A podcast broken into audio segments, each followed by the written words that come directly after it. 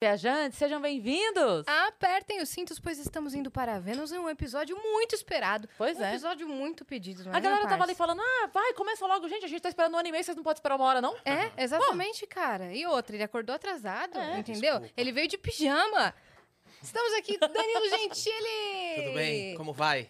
Alegria estar aqui. Ô, valeu por ter vindo, cara. É, não, ó, você sabe que é, esse, é, esse ano é o primeiro podcast que eu venho, né? Sério? Você É. tava dando um tempo de podcast? Na verdade, eu só fui até agora em dois podcasts. Eu acho que eu fui só Três. no. Em três. Eu fui no Flow, depois fui no do Carioca E no, No do Vilela. Vilela. e no Vilela. É verdade, fui no Isso. Flow, no Vilela e no Carioca, só. É, E aí foi ano passado. Tudo no fim do ano retrasado, na verdade. sim. Não, do ano passado. É, no- o Flow foi do outro é, ano. do ano o ano passado você só foi no do Carioca. Só no do Carioca. E agora aí. só tô É. vindo nesse. Caraca, Eu já tava levando honra. bronca. Por quê? Porque a galera do Flow tava querendo marcar você de co-host, chamar alguma É. coisa, aí o Bruno falou: leva logo o Danilo, que ele falou que não vai em outro enquanto não for no Eu falei, Vênus. não, eu falei, agora eu só vou no, no Vênus. Obrigado, tá bom? Eu Muito também obrigado. vou querer um cafezinho, hein, Dani? Please. Você quer cappuccino? É cappuccino o seu? É, Vou tô. pegar um cafezinho. Não, Ah, só obrigado. café. Só Tá um bom, café, só um obrigado. café. Fica aí à vontade, ó. Tá, Obrigado. tá super bem servido, né? Muito. É isso. Vamos Eu dar tô os esperando a recados? qualquer momento entrar uns gogoboy É, aqui. por que, eu que não você sei tá o que olhando esperar. pra porta? Não, eu não preparei nada dessa vez. Por nem, favor. Não deu tempo, roupa. né? Não- espero que vocês também não tenham preparado pra mim. Imagina? Ó, vamos ver até o final do episódio. Tudo pode acontecer. Tudo pode acontecer. Né? Talvez a surpresa que a gente preparou não é bem a surpresa que você tá imaginando. Se a gente preparou surpresa e você não sabe, fica aí o questionamento. Ó, se questiona aí o programa inteiro. Gente, foi, foi É muito, isso. foi muito longe essa agora. Fique confuso Agora, aí sozinho. agora, Pense, já, agora, já come, agora eu já comecei tenso, eu tava relaxado agora. Não, tá tudo certo. Ó, vamos dar os recados pra gente já entrar no papo e já Bora. emendar, tá certo? Quer mandar pergunta pro Danilo? Hoje é seu dia. Quer mandar vídeo? Quer mandar o que você quiser? Acesse agora nv99.com.br barra Vênus, que é a nossa plataforma. Lá a gente tem um limite de 15 mensagens, as primeiras 5 são 100 Sparks.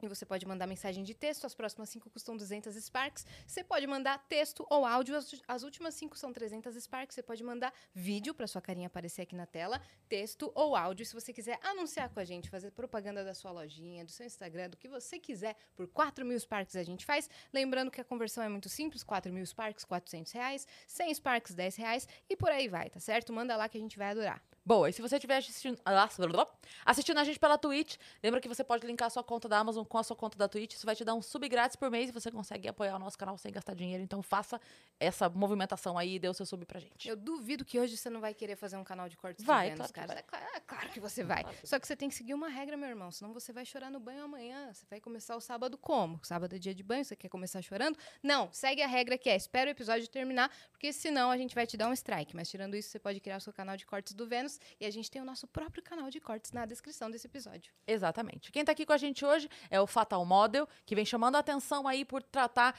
por ter um. é o Fatal Model, o que, que é? É um site, o maior site de anúncio de acompanhantes. Eles têm chamado a atenção por tratar do tema de uma maneira respeitosa, entendeu? Eles trazem informação, trazem conteúdo, eles liberam aí vários conteúdos, né, Yas? De segurança, de é, Saúde. saúde, de, de organização financeira, Com de tudo. Então é muito legal. E eles vêm aí pra desmistificar um pouco, tirar um pouco esse preconceito que existe em torno desse assunto. A gente sabe que tem um olhar ainda um pouco difícil, né, para os profissionais da área. Então a Fotomoda vem aí com muito respeito para atender toda e essa como galera. quebrar esse tabu disseminando informação. Então agora eles estão com a nova temporada, a quarta temporada de conteúdos lá no canal do Fatal, tá certo? Onde homens vão dizer sobre a experiência dentro da plataforma, é, outras experiências de acompanhantes, também sobre a funcionalidade da plataforma. Então pega o seu celular, aponta para o QR Code se você ficou curioso e consuma lá todos os conteúdos do Fatal Model. Boa.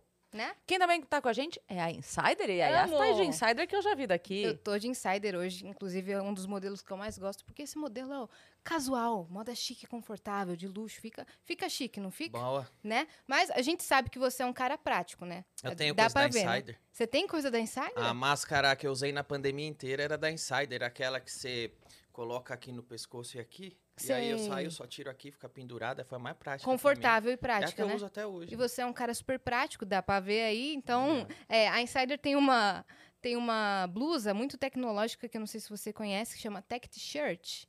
Não conheço. É uma blusa anti-suor, anti-odor. Quando Ah, você uma coloca... camiseta assim. É é uma camiseta. camiseta assim. Ah, eu tenho. Você camiseta tem? da Inside eu tenho também. Exato, Eu ganhei. é. porque dá pra ver que você às vezes usa camiseta básica, preta, assim, no show, É no seu dia a dia, né? Quando você não É tá tipo um de personagem terno. do Maurício de Souza, né? Que é só camiseta preta. Você abre o seu armário, só tem... Mas é por praticidade. Eu não, não vou perder tempo combinando roupa. né? Exatamente. Eu, e é- eu e vou errar, eu vou errar. essa camiseta da Insider dá pra você usar com moletom, dá pra você usar com jeans, dá pra você pôr um blazer, fica chique, Dá pra tá usar assim de pijama. De pijama também, dá pra usar. É verdade. A Cris já usou o underwear, a, a linha de lingerie da Insider, como biquíni. Ou seja, dá pra, É tem mesmo? muitas É, funcionalidades. Não dá pra perceber.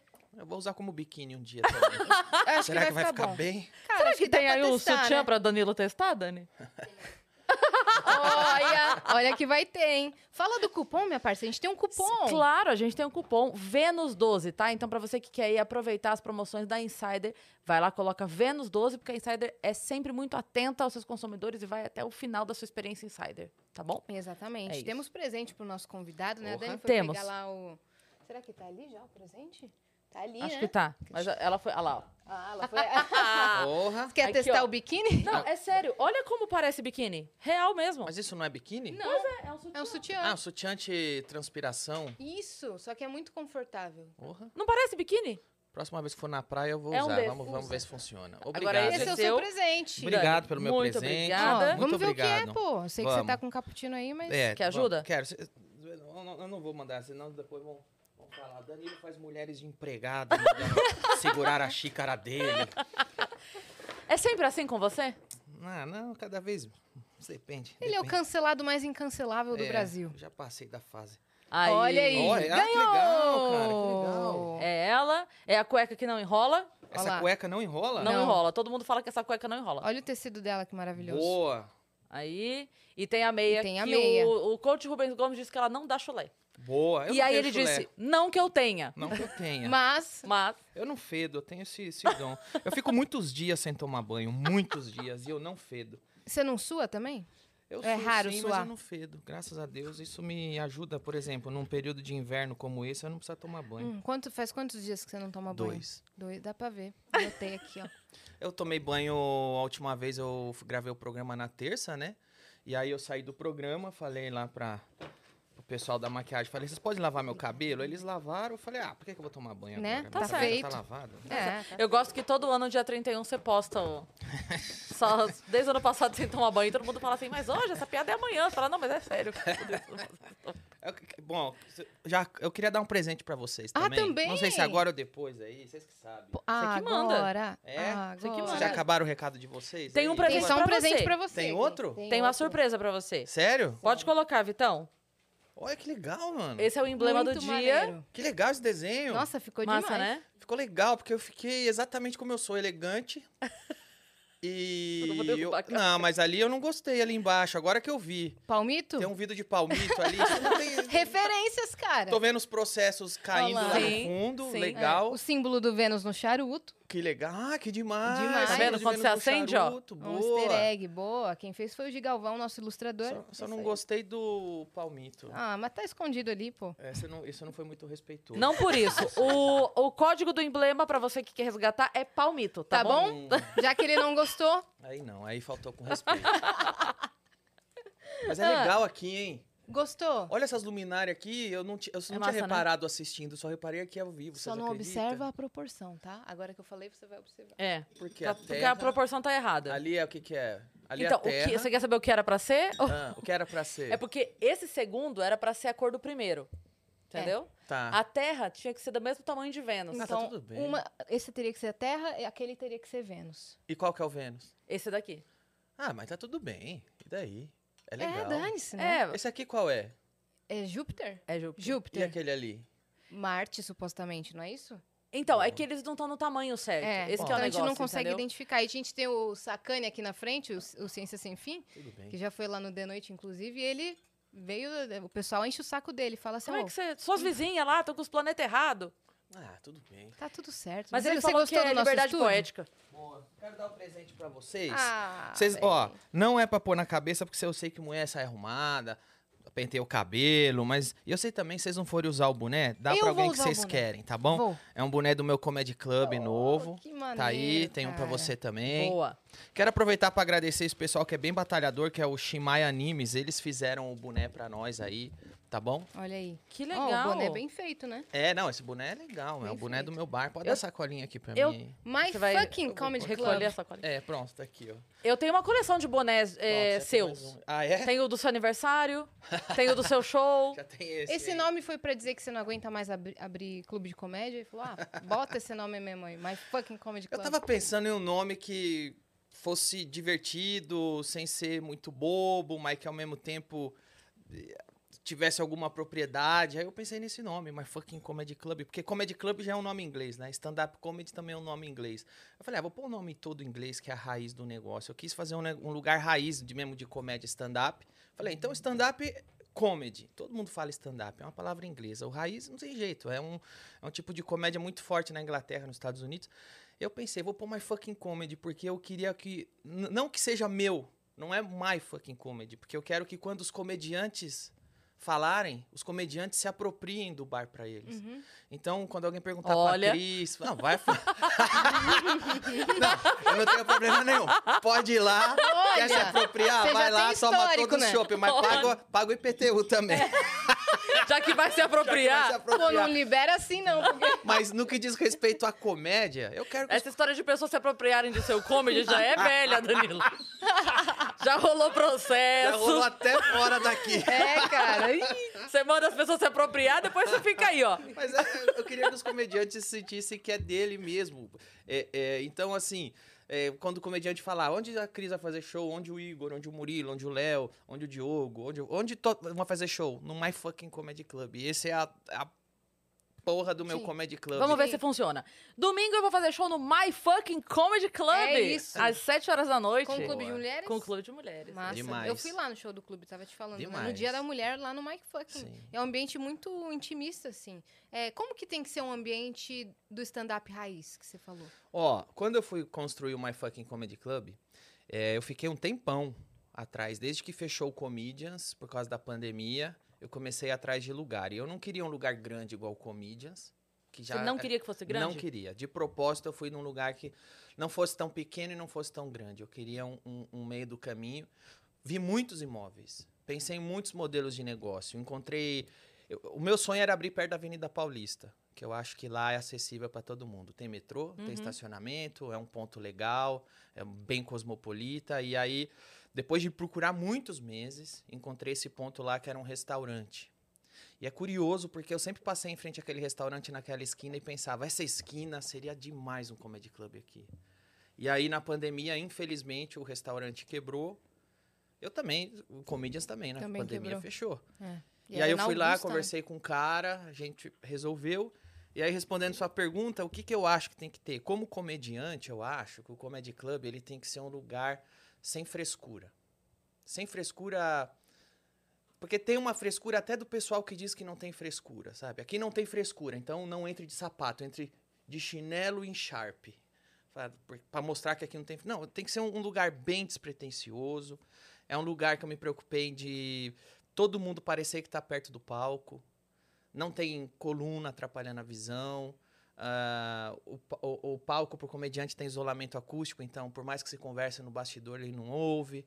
Detalhes assim, Uhum. deixar o camarim à É, vontade. tem um camarim que tem uma escadinha e tal. É. Bem legal. E o que eu quis muito fazer nesse My Funk Comedy Club é um lugar. Duas coisas. Um lugar que sempre seja livre para a pessoa contar piada e para o público rir. Quando você entra no meu bar, uma das coisas que você lê em destaque é seja livre para rir. E eu percebo às vezes que tem, tem próprios comediantes, tem próprias panelas de comédia, tem próprios lugares comedy clubs que eles começam a impor limite. Eles começam a absorver a agenda A ou a agenda B e eles mesmo começam a pôr limite. Eu já, eu já tive em camarim de comedy club que chega alguém e fala: Poxa, mas aquela piada não pode fazer. Aquela piada é desrespeitosa. Então, assim, eu tô fazendo uma. Um mimimi free zone. Da porta do meu bar pra dentro, o comediante pode contar a piada que ele quiser, que não vai ter nada disso. E o público também pode se sentir livre pra rir. Então eu tentei fazer isso. E, e outra coisa que eu quis fazer no My Fucking é, Comedy Club é preservar as pessoas que ajudam e que fazem a cena de stand-up ser o que é. Então, às vezes, eu vou em muitos comedy clubs por aí e não tenho nada contra, pelo amor de Deus, não tô falando mal dos outros, mas tô falando do que eu pensei, do que eu pensei. Às vezes eu vou em comedy club por aí, você vai na- ver na parede, tá a foto do Woody Allen, tá a foto do Mussum. Mussum, beleza, eu amo o Mussum, mas não fazia stand-up. E as fotos, a história de quem realmente ajudou a construir essa cena de stand-up hoje, não tá lá. Não tá lá. Tá o Woody Allen, tá o o Zé Vasconcelos, tá o Mussum, mas quem tá hoje fazendo essa cena não tá. Então, o que eu sempre idealizei é que o bar fizesse homenagem, contasse a história e registrasse essas pessoas que estão hoje. A Cris Paiva, o, o Diogo, o, o Oscar Filho, o Márcio Ribeiro, que morreu, mas estava lá ajudando essa cena atual de stand-up a acontecer. O Clube da Comédia, com todos os integrantes, o Marcelo, o Rafinha, o Oscar, o, o, o Mansfield, tá lá, tão, to- todos estão na parede do bar.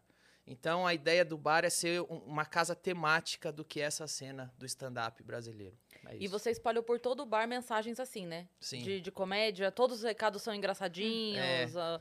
aviso de, de extintor, É. aviso de banheiro, todos são engraçadinhos. Eu escrevi uma piada para cada plaquinha. Então, sei lá, é, tem. é, todo bar tem que ter aquela placa que não pode vender bebida para menor.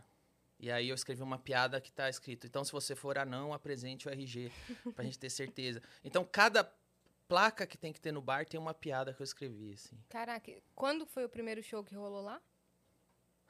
Eu nem lembro, a Cris tava. Quando que foi, Cris? Tem o quê? Foi em fevereiro? A Cris fez o primeiro show lá. O primeiro show. É, eu fiz lembro que era um segredo. Você postou, tipo, ah, venham Um show tal secreto. dia, um show secreto. Mas sabe por que eu postei que era um show secreto? Porque o bar tava meio na obra e eu queria abrir logo, fazer uma coisa meio underground, meio secreta, assim. Que na verdade é o que tá virando. Outra coisa que eu sempre tive em mente pra construir o My Fucking Comedy Club é um speakeasy. Sabe o que é um speakeasy? Na época que da é? lei seca, não podia mais vender bebida alcoólica.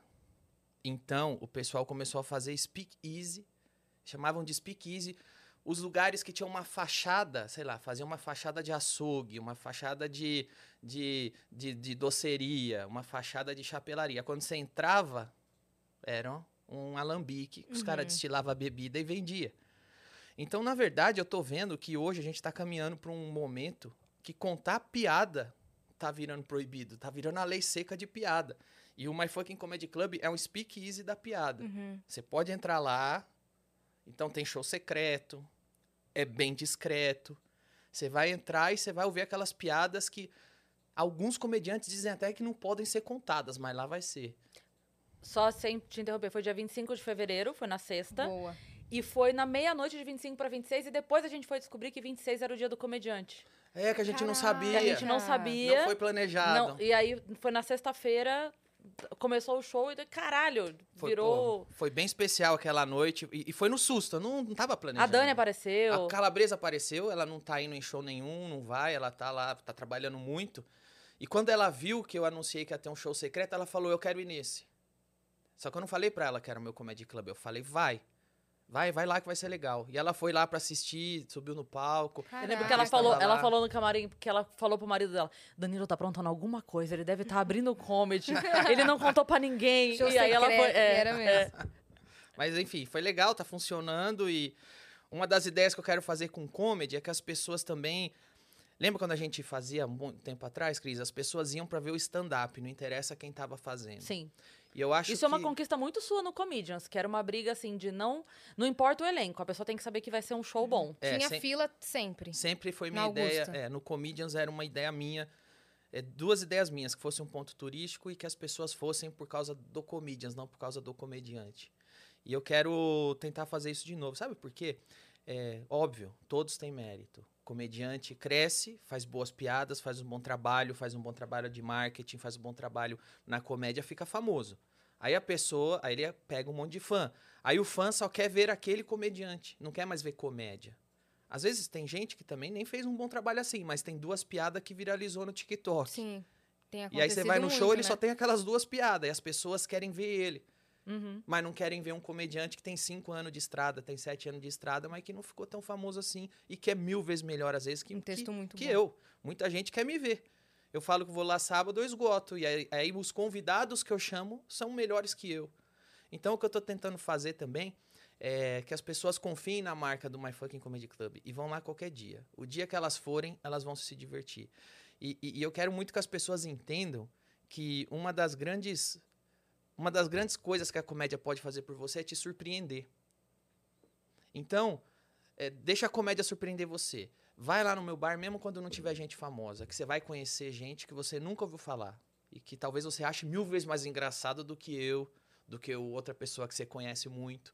Então é o que eu tô tentando fazer. Que as pessoas vão consumir mais comédia, em vez de ficar consumindo famosinho do TikTok ou Pelo Instagram. nome. Nada contra. Vocês são famosos porque trabalharam e merecem, mas tem muita gente que Mas não é infeliz- só eles que não é merecem. só eles, não é Sim. só eles. Tem muita gente muito boa e o meu bar é feito para dar muito espaço para essas pessoas. Funciona de que dia a que dia lá?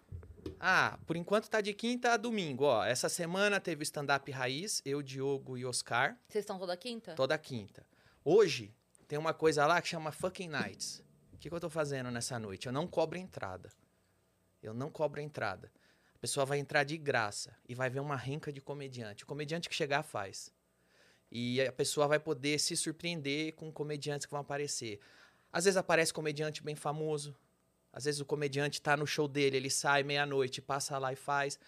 Às vezes a pessoa vê um comediante que ela nunca ouviu falar e dá risada como nunca e fala: caramba, agora eu sou fã desse cara, eu nem sabia que ele existia. Então hoje, toda sexta, a gente não cobra entrada. Caraca, demais. Que é pra pessoa realmente sair de casa e conhecer novos nomes. Uhum. Sábado a gente tá fazendo um tradicional, uma tradicional noite de elenco. Amanhã vai estar eu abrindo o show, vai estar o Cláudio Torres Gonzaga, Que ótimo. Uau. vai estar o, o Thiago Carvalho, vai estar o Zé Neves. Nossa, vai... Zé Neves é tão bom. Zé Neves é demais. Tá, ele tá vindo de Campinas para fazer o show. O Cláudio Torres tem história no stand-up. Ele praticamente iniciou o movimento lá no Rio de Janeiro Comédia em Pé. O Carvalho também tem história. O Carvalho tava lá na geração lá do, do, do Di Lopes, do, do Ventura, é da mesma geração.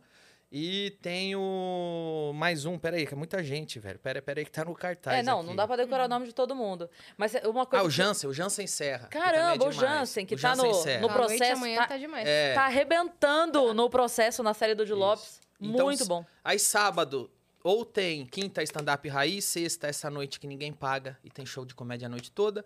Sábado ou é show de elenco, é um show secreto que a gente pega um headliner. Sábado que vem o Jefinho da Praça é Nossa, o Jefinho vai estar lá. Ele e convidados secretos. E domingo vai estar a Cris. Esse domingo vai estar a Cris, a Ariana e, a Anne com o Clube de Mulheres. lá. As melhores, Ah, só segundo as melhores. Eu Só as vi. melhores. Eu vi no cartaz, ó, só as melhores. Mas a Ariana tá arregaçando. Nossa, a Ariana tá a impossível. Ariana tá... ninguém quer entrar depois dela. Não, Cara, a Ari, cara, a gente fala. a- Quando ela termina, a gente fala assim, Ariana, pelo amor de calma.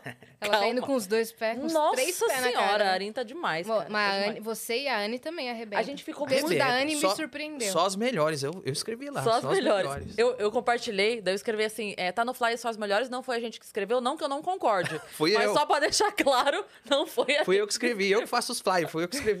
Todo Pode- show de... Bota na culpa dele lá, ó. Todo show de stand-up tem que ter um MC que Não. Não intermedia, não? Porque naquele dia tava o Igor, né, intermediando. Ele chamava as pessoas pro palco. Que dia? No dia do Dia da Mulher. Porque ele Não, ele apareceu. entrou uma né? vez só. É. Ah, Ele entrou só pra fazer uma graça. entendi. Só, pra- Ah, é porque eu vi ele anunciando e falei assim, o Igor tá de MC aqui, tipo, ele, É. ele intermedia o show. só, só entrou pra fazer graça. Saquei. Uma coisa que eu ia falar do lado do comedy que eu achei legal é que não tem uma. não tem um padrão as mesas. Tipo, tem mesa de quatro lugares, de seis, É. mas tem pra casal. É, tem Dá uma pra mesa sentar enorme. individual, tem os lugarzinhos pra que se você for sozinho, você senta ali e não fica parecendo que foi sozinho. Mas o comediante vai te apontar e falar, você veio sozinho? Com certeza.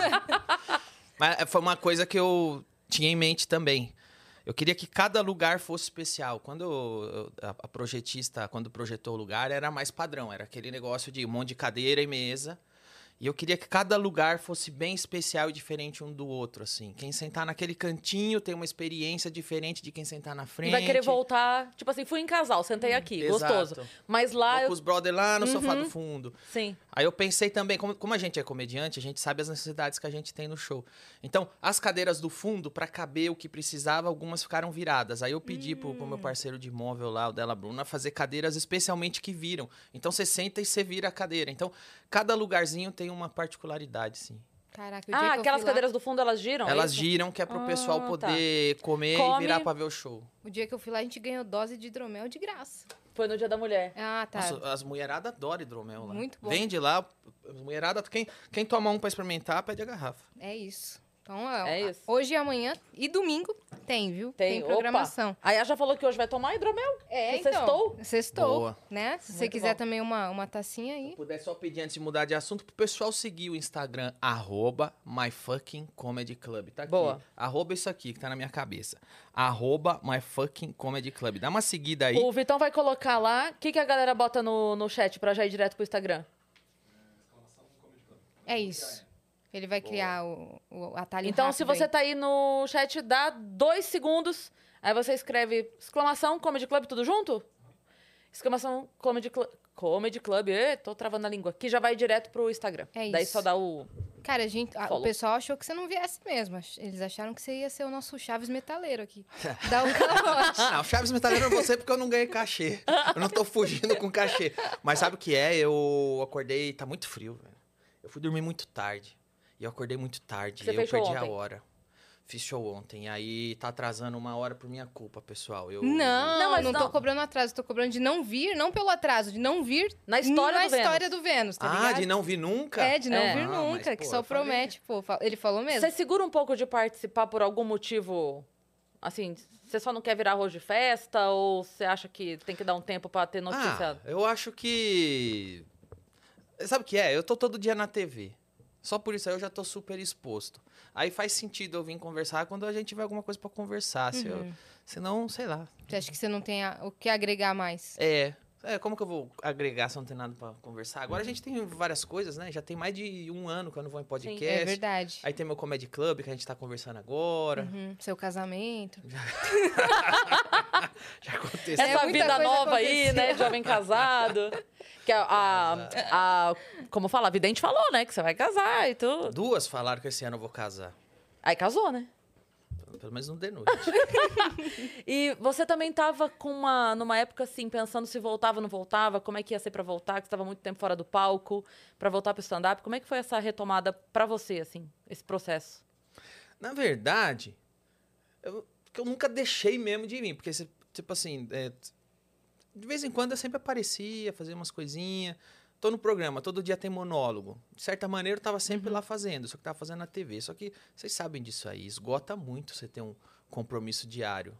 Você fica tão cansada, você sabe, você imagina, imagina que você tá um pouco mais cansada do que tava antes de ter que apresentar o Vênus. Então, Eu falei Ela isso pra sempre você. fala É, aqui, é. velho. Eu falei, eu tava devendo desculpa pro Danilo, porque a gente tá uma vida zoando o Danilo, que a gente chamava o Danilo pra sair, e, ele sempre, e todo mundo te zoava. Tô cansado pra caralho, tô cansado pra caralho. Falei, Pra agora eu entendo o Danilo, cara. Mas é cansaço. E isso, o que acontece? O stand-up é uma coisa que você tem que estar vivendo tanto aquilo, porque você tem que falar com propriedade, você tem que pegar o seu ponto de vista e colocar, você sabe disso. Uhum. E aí, quando você tá. De repente, eu tava numa rotina, e tô ainda, que eu tenho que fazer um programa diário. Eu tenho treta de, de, de, de conta pra pagar, eu tenho treta de tribunal, eu tenho processo, eu tenho. Eu tenho tanta coisa. É tanto pernilongo. É igual você tentar escrever cheio de pernilongo na sua. Você não consegue se concentrar pra fazer uma coisa que presta. Mas mesmo assim, eu separava alguns, alguns momentos pra fazer alguns especiais. Então, por exemplo, na última eleição de 2018, eu tava um tempo sem fazer stand-up.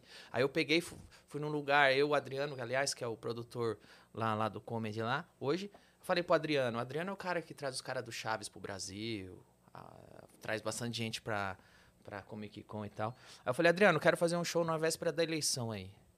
Tem uma construção perto de casa, vamos fazer lá. Aí nós fomos numa construção, fizemos um show, testei. Eu tava lá. Você tava lá. Tava lá assistindo. Eu, Cláudio Exato. Torres, inclusive. É verdade. Marcela. Deixa eu ver quem mais. Bruno Romano. É verdade, é Tô lembrando verdade. quem tava lá. Caraca. É a gente foi porque ele falou: vou fazer um negócio lá, numa, num Você lugar abandonado. coisas. É. Aí fui, fiz, testei umas duas semanas. Na terceira eu tava em Curitiba fazendo aquele especial que eu peguei meus processos e passei a serra elétrica. Então, assim, eu. Tava também. É, você tá. Fui com o Murilo. Não, é sério. É porque, olha, olha como foi. Tinha um monte de comediante lá. Não, fo- foi assim, a gente tinha ido na, no- na Gazeta É. um dia antes, É, dois dias antes que você testou a testando. última vez. Aí todo mundo assim, pô, vai ser muito legal lá em Curitiba, vai, vai. Do Murilo falou, nós vamos de carro, bora? É verdade. Bora. E fomos. Foi assim. É verdade. Aí, então, assim, por mais que eu tivesse afastado, de vez em quando eu tinha alguma ideia, eu vinha e fazia, entendeu? Aí, durante a pandemia, o Diogo me chamou, você não quer fazer um show? Aí eu falei pro Diogo, eu faço se for só os velhos fazendo. Só eu, você raiz. o Oscar. Vamos fazer uma coisa, vamos chamar de stand-up raiz. Aí, porra, vamos. Aí fizemos. E aí começou, aí eu comecei a voltar. Por falta de né? paciência ou só porque você queria sua turminha de volta? Porque eu acho que era uma lacuna que tava. Eu acho que tinha uma lacuna que tava. Não tinha. Os velhos deram uma dissipada, porque foram cada um fazer uma coisa. E cada um tava com solo. Vocês começaram muito rápido a viajar com solo. A gente começou muito rápido a viajar com o solo. É, a gente. Um foi fazer filme, um foi fazer CQC, outro foi fazer programa, outro foi fazer outra coisa, outro foi fazer outra coisa, e dissipou. E eu achei que tinha uma brecha boa, porque tava o Oscar é, é, fazendo o solo dele direto. O Diogo também na Pô, estrada. ele ficou mais É. de sete anos com o Putz Grill na Gazeta, toda Sim. semana. É, o Oscar Lotava, acho né? que foi o, o- Acho não, ele foi o comediante stand-up que mais ficou em cartaz com o mesmo show. É, tipo, é recorde aí. E aí a gente falei que Ele achei foi que seria pro navio bom. outro dia, né? Ficou lá três E não meses. fechou. Não fez show, se ferrou, só se ferrou. Ele não fechou? Não. Por quê? Porque deu, sei lá o que, de Covid no navio, e daí todo Tá mundo vai funcionando ficar cada, nada. cada um no seu quarto e ninguém sai. Ele ficou enclausurado no navio três meses? É. Caraca, não sei se isso é bom ou é ruim. né? Não sei, porque às vezes dá vontade de ficar enclausurado num Que navio ideia, três eu meses. falei pro Oscar, que ideia boa ir no navio numa pandemia. É. Nossa, que bom, que bom time, que bom momento. Caraca, velho. Que dá pra não sair parou. e ver, né? É ótimo, velho. Cara, eu- a gente sempre fala aqui, mas o que eu admiro no Diogo é que ele, ele não para. Não ele para. cria o tempo todo. Tá aí todo dia tem hoje. piada nova. Tá viajando, tá fazendo, tá escrevendo, tá É. indo, É. tá postando. Então você quis resgatar isso mesmo. Ah, eu quis, é, eu quis, falei, ah, vou voltar com os caras aí, Hum. que camarim fica legal. Achei, achei que seria legal, foi legal. Você sente até que hoje. em alguma época você entrou meio que no piloto automático? Aonde? No seu trabalho? Dos- dos shows ou TV? Em tudo. Tem época que você entra. Tem época que você entra. Principalmente quando eu tô tentando. Você tem que administrar a sua energia e seu foco. Então, sei lá, eu, eu, eu tô escrevendo um filme. Ou tô filmando o filme que eu escrevi. Naquela hora, eu tenho que operar igual o Windows, em segundo plano. Uhum. Tem, Economia de energia. tem tarefa que você tem que colocar em segundo plano, senão você não faz. Então, sei lá, tava filmando Os Terminadores do Além contra a Loira do Banheiro, que eu filmava de madrugada, saía, dormia duas horas e ia gravar o de noite. Se eu não coloco o de noite em segundo plano, eu não consigo fazer. Uma coisa que é temporária, que é importante, fazer um filme, tentar festival, tentar as coisas assim. Mas também eu consigo fazer isso porque o pessoal do de noite é muito bom, velho. O João lá é o melhor diretor que poderia ter, então dá pra você afastar e, e ficar em paz, que o cara também tá cuidando. Então, quando você Aí você- tá... na época do filme você deixava o programa gravado ou não? Não, Caralho, você ia Nossa, todo cara. dia ainda. ia. Ia todo dia. E Pesado. Eu, eu, Murilo, Léo. Teve um dia na série que falavam ação, a gente levantava, corta, eu, Léo, Murilo deitava no chão, dormia três minutos até o próximo ação, levantava, gravava. A Meu gente Deus, tava cara. virando zumbi. Né? Aham. Vocês foram exterminados. É, é. Não era nem atuação. Não. A gente nem é bom ator. A gente só tava vivendo aquilo mesmo. Era dose, era dose. Mas assim, quando você quer dar outros passos, você tem que escolher algumas coisas para você, você tem que ter um mínimo de qualidade para você manter e poder dar um outro passo, sem abrir mão do que você já cons- da qualidade que você já Você é consegue, dosar a estou. energia pra cada tem. projeto. É, tem. você Entendi. consegue delegar? Muito. Ah, você não delegar, você não faz nada. Não. Oh, demais. Não, não, não, não. Danilo, você faz os flyers do comedy, Danilo. Mas aí Pelo que amor tá, de eu Deus. faço por enquanto, porque eu tô eu tô Que tá aqui ainda. Criando eu tô uma criando identidade. uma identidade. Daqui a pouco, quando já tiver uma identidade, eu não vou mais fazer. O comedy eu tava muito lá no início e tal, agora o Guilherme é muito bom, o Adriano é muito bom, eu já tô me afastando. E aí eles tocam. O programa é a mesma coisa, só que o programa é uma máquina bem maior. Sim, respira sozinho. Aí depois que você fácil. vê que o diretor ou todo mundo manda bem, aí você se afasta. A sua lógica no programa foi a mesma? De estar muito mais em cima e hoje você consegue. Sim. Foi a mesma lógica? Mesma lógica. Algumas coisas eu venho, assim, quando eu vejo que é umas loucura muito minha, que eu acho que os caras não captam direito. Aí, que é muito doido, é uma coisa que hum, pode dar errado. Aí eu venho, por exemplo, o programa do Chaves Metaleiro, aí eu mesmo escrevi, eu mesmo tive a ideia, eu mesmo mandei, eu mesmo fiz tudo lá, a ma- a maior parte das ideias do que deveria ser. Então, algumas coisas eu trago pra perto ainda, mas o feijão com arroz vai rolando. E o que, que rolou de fato no negócio do Chaves Metaleiro? Porra, velho. Chaves Metaleiro foi o seguinte. ia ter. Primeiro de tudo, é um programa diário, né? 10 anos no ar, É. no SBT. Eu não tenho ator da Globo pra conversar. Você tem que inventar. Você tá toda noite lá. Você já chamou todo mundo possível. Já chamei todo mundo que dá pra ir. Aí chega umas horas que você começa a viajar. Aí eu tava em casa e eu vi Doutor Estranho no Multiverso da Loucura, vai estrear. Aí eu falei, mano, vamos fazer o Multiverso da Loucura do Chaves. Como assim? Falei, pô, eu entrei no Instagram e vi que tem A um nhonho de. Sorocaba. Aí os caras, ah, tem um nhonho de Sorocaba. E aí? É, e eu vi que também tem uma madruguinha do Brasil. Já tô vendo um negócio. Os caras, e aí? Eu falei, e aí que eu vi que tem o Kiko da- africano. Sério? E o Chaves? Falei, a princípio eu queria que o Chaves do Multiverso da Loucura fosse o Amoedo. Que eu ia fazer o Chaves rico. Eu ia Entendi. fazer o Amoedo com terno xadrez e tal. Mas eu falei, acho que o Amoedo não vai topar, velho. Porque o Amoedo parece o Chaves. Aí lembra- eu lembrei, vamos tentar o Chaves metaleiro. Eu não sabia nem que ele era da Argentina. Achei que era da Bolívia, sei lá. Aí beleza, aí ele topou vir por um cachê. Aí os caras, ah, mano, a gente não paga cachê pra convidado. Falei, ah, mas paga pro Chaves Só metaleiro. falta ele. Paga, velho. Tá, Eu só quero o cara aí. Eu só quero o cara que parece o Chaves. Pra, pra mostrar a cara dele e eu ficar rindo. É só isso. E aí ele chegou. E aí eu comecei a fazer o Chaves no Multiverso da Loucura. Eu falei, na semana do Doutor Estranho a gente põe. Então, isso que eu digo, que é já um programa que. Aí eu venho de perto e eu mexo em tudo. Porque. Ah, minha ideia é muito retardada. Ninguém vai Uma ideia conseguir. muito retardada. Uma ideia completamente retardada. Ninguém vai conseguir levar pra frente, a não ser você. Uma ideia completamente retardada. Aí o Chaves Metaleiro chegou no dia, e era um dia que eu ia viajar, que o Murilo ia pra Los Angeles. Nós tava tudo apreensivo, queria terminar logo. Aí esse porra, esse Chaves Metaleiro chega, duas horas atrasado, aí vão lá, então, o Chaves Metaleiro não quer vir. Eu falei, não quer vir por quê? Porque o Chaves Metaleiro falou que o hotel é uma porcaria. Aí o Léo, caralho, o Chaves mora num barril. e o Chaves Metaleiro tá reclamando de um hotel. Aí, aí eu peguei e falei, ele não é metaleiro? Então manda ele ir pro hotel, ele que quebre tudo o quarto do hotel, mas que venha gravar. E aí, tá bom. Falei, faz, pega meu dinheiro, dá um hotel desse, sei lá, sei lá, dá qualquer, faz- eu só quero esse porra aqui porque eu preciso viajar. Porra, porra, a gente fala com os maiores cantores do Brasil, os maiores Ninguém atores. pede nada. Aí viu o Chaves metaleiro falar do hotel, velho. Ah, puta que. Aí já todo mundo puto Dá com um esse sanduíche de presunto pra ele. Todo mundo mano. puto com o Chaves. Aí, beleza. E ele, ninguém tem paciência com isso. Por isso que não foi pra Acapulco. Aí, é total. Tá vendo? Tá vendo? É por É isso. isso. Aí terminou, beleza. Mudamos ele de hotel. Ah, não quer vir. Por quê? Porque falou que é muito trânsito. Muito trânsito. Mentira, cara. Aí eu já Tá cheguei. de brincadeira, velho. Aí eu já fui O lá cara no... estrelou muito. Aí eu fui lá no Madruguinha do Brasil e falei, quando o Chaves vier aqui, você dá um croque na cabeça dele. Madruguinha do Brasil é muito bom. Madruguinha, "Ah, não entendi, não entendi nada, não entendi nada. Aí, porra, uma, duas horas, aí ele chegou, o Chaves Metaleiro chegou. Aí, ah, mas eu não quero assinar autorização de... Ah, meu velho. Aí eu fui lá e falei, Chaves Metaleiro. fui no camarim, falei, Chaves Metaleiro. TV, você não é metaleiro? Você vai tocar tuas músicas aqui. Você nessa porra, você já veio.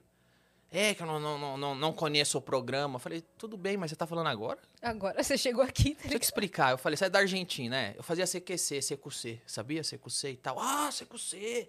Aí ele assinou. Quando ele viu que eu fazia CQC, ele assinou. Eu falei, ah, tá tranquilo, vamos gravar. Fui pro estúdio. De repente ele tá com a roupa do Chaves, o bonezinho do Chaves, bermuda do Chaves, vai lá e fala, não vou entrar. Ah, não, gente. Aí eu Gente, falo, por quê? Não, não gosto de bizarratas. Falei, "Que- Não gosto do quê? Bizarratas. Sou um músico sério. Não vou participar de bizarratas. E aí foi embora. Bizarrices, né? É, bizarrices. Falei, nossa, você é, um metaleiro com a cara do É, Chaves. Chaves metaleiro por si só já é o bizarro. E o que, que você tem contra bizarrices? e, não, e o Vamos definir bizarrice. problema é um cara com a cara do Chaves e o cabelo aqui e a roupa do Chaves falando, então, não gosto de bizarrice. O cara veio de outro você. país, tá ligado? Caralho. Aí ele pegou e foi Veio embora. até aqui pra falar, não vou fazer, não gosto de Pegou, foi embora. Aí falaram, ele tá indo embora. Aí eu falei lá pra Melissa, falei pro Ana, falei, mano, ele assinou autorização de imagem. Vai lá e grava ele indo embora. que eu posso mostrar ele no programa. E foda-se. e Vou ficar Bota a mostrando música ele um triste ano do Chaves, inteiro. tá ligado? É. Vou ficar mostrando ele um ano inteiro. Toda semana no meu programa eu vou mostrar ele indo embora. E a gente vai fazer o seguinte: eu vou vestir o Diguinho de seu barriga. Nós vamos pra Argentina. O, seu, ba- o Diguinho vai bater na porta dele. Quando ele aparecer, ele vai falar: pague o cachê de volta. Porque ele pegou o cachê e foi embora. Pague Ele o aluguel. pegou. Pegou, e Ele pegou-. É por isso que é o Chaves caloteiro. Pegou e foi embora.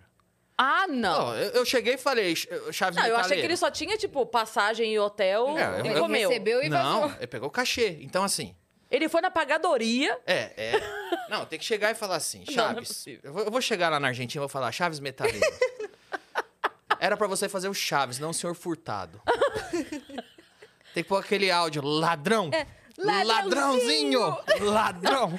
Ladrão! Eu vou pegar o Diguinho de seu barriga. Nós vamos pra Argentina, o Diguinho vai cobrar o cachê de volta, vestido de seu barriga. Nós vamos pra lá cobrar o Chaves Metaleiro. Porque ele pegou o cachê e foi embora. E naquela noite, o agente dele, um careca, porque o careca, o agente dele, tava botando pilha pra ele ir embora. O argentino tava falando assim: vamos embora. Olha lá, Léo Lins com farinha no nariz e arma. Isto não é pra família, porque era um multiverso. Sim. O Jaiminho, no universo normal, ele quer evitar a fadiga. No multiverso, o Jaiminho quer evitar a farinha. E ele tá sempre agitado. Elétrico. E aí ele começou a ficar puto que o Léo tava com farinha no nariz. Olha a desculpa que eles deram. Porque primeiro, Claro, era, primeiro uma- era o hotel, depois era o tranço, depois era a bizarrata, depois viu uma arma com farinha e falou assim, o agente do Chaves, isto não é da família. Nós trabalhamos pra família. Eu falei, caralho, você não é metaleiro, velho? Que metaleiro é esse? Que tá preocupado com o pó no nariz, porra. Aí foi embora. Só que naquela noite, o agente do Chaves apareceu, postou um stories com três minas lá na Praça da República. Estamos de volta, Brasil. Uhum. Não vou dizer a profissão das meninas, porque eu não vi o currículo. Mas ele tava com três. Não tava no LinkedIn pra dar... um- Não é, ele tava com três minas na Praça da República se gabando que tava de volta. Eles foram gastar nosso cachê. Aham. Sim, na... É, Foi combinado isso? Certeza, né? sei lá, mano. Eu Tipo, ah, acho- vamos lá, vamos pegar e vamos Sei vazar. lá se ele chegou lá, viu farinha cenográfica no nariz do Léo, ficou com vontade e falou: vamos embora daqui. A gente já tá com, Preciso milzão no, tá com milzão no bolso, vamos dar o fora. Sei lá, foi uma loucura. Que, que loucura isso. Nós vamos pra Argentina. E vamos aliás, mesmo? aliás, eu quero fazer um apelo pra todo mundo que tá assistindo. Entra agora no perfil do Chaves Metaleiro. Todo mundo. Agora. No perfil do Chaves Metaleiro e fale: devolva o, O cachê. cachê. Devolva o cachê. Não precisa nem dizer de onde, ele sabe. Sabe? E qual é o perfil? Sabe? É Chaves Metaleiro mesmo? Eu tenho um aqui, sei lá. Pera aí, eu vou pegar direitinho. Vamos aqui. achar, vamos todo mundo. Chaves Metaleiro, tá aqui, peraí. Eu acho que é. hum, Perfectus Fio. Ô, louco. Per- Perfectus P-H-I-L. Perfectus Fio. Vamos lá. Aliás, uma, uma fã foi lá e, e falou assim pra ele, ó. Ah, Ele é a cara do Hey, Phil, o que passou?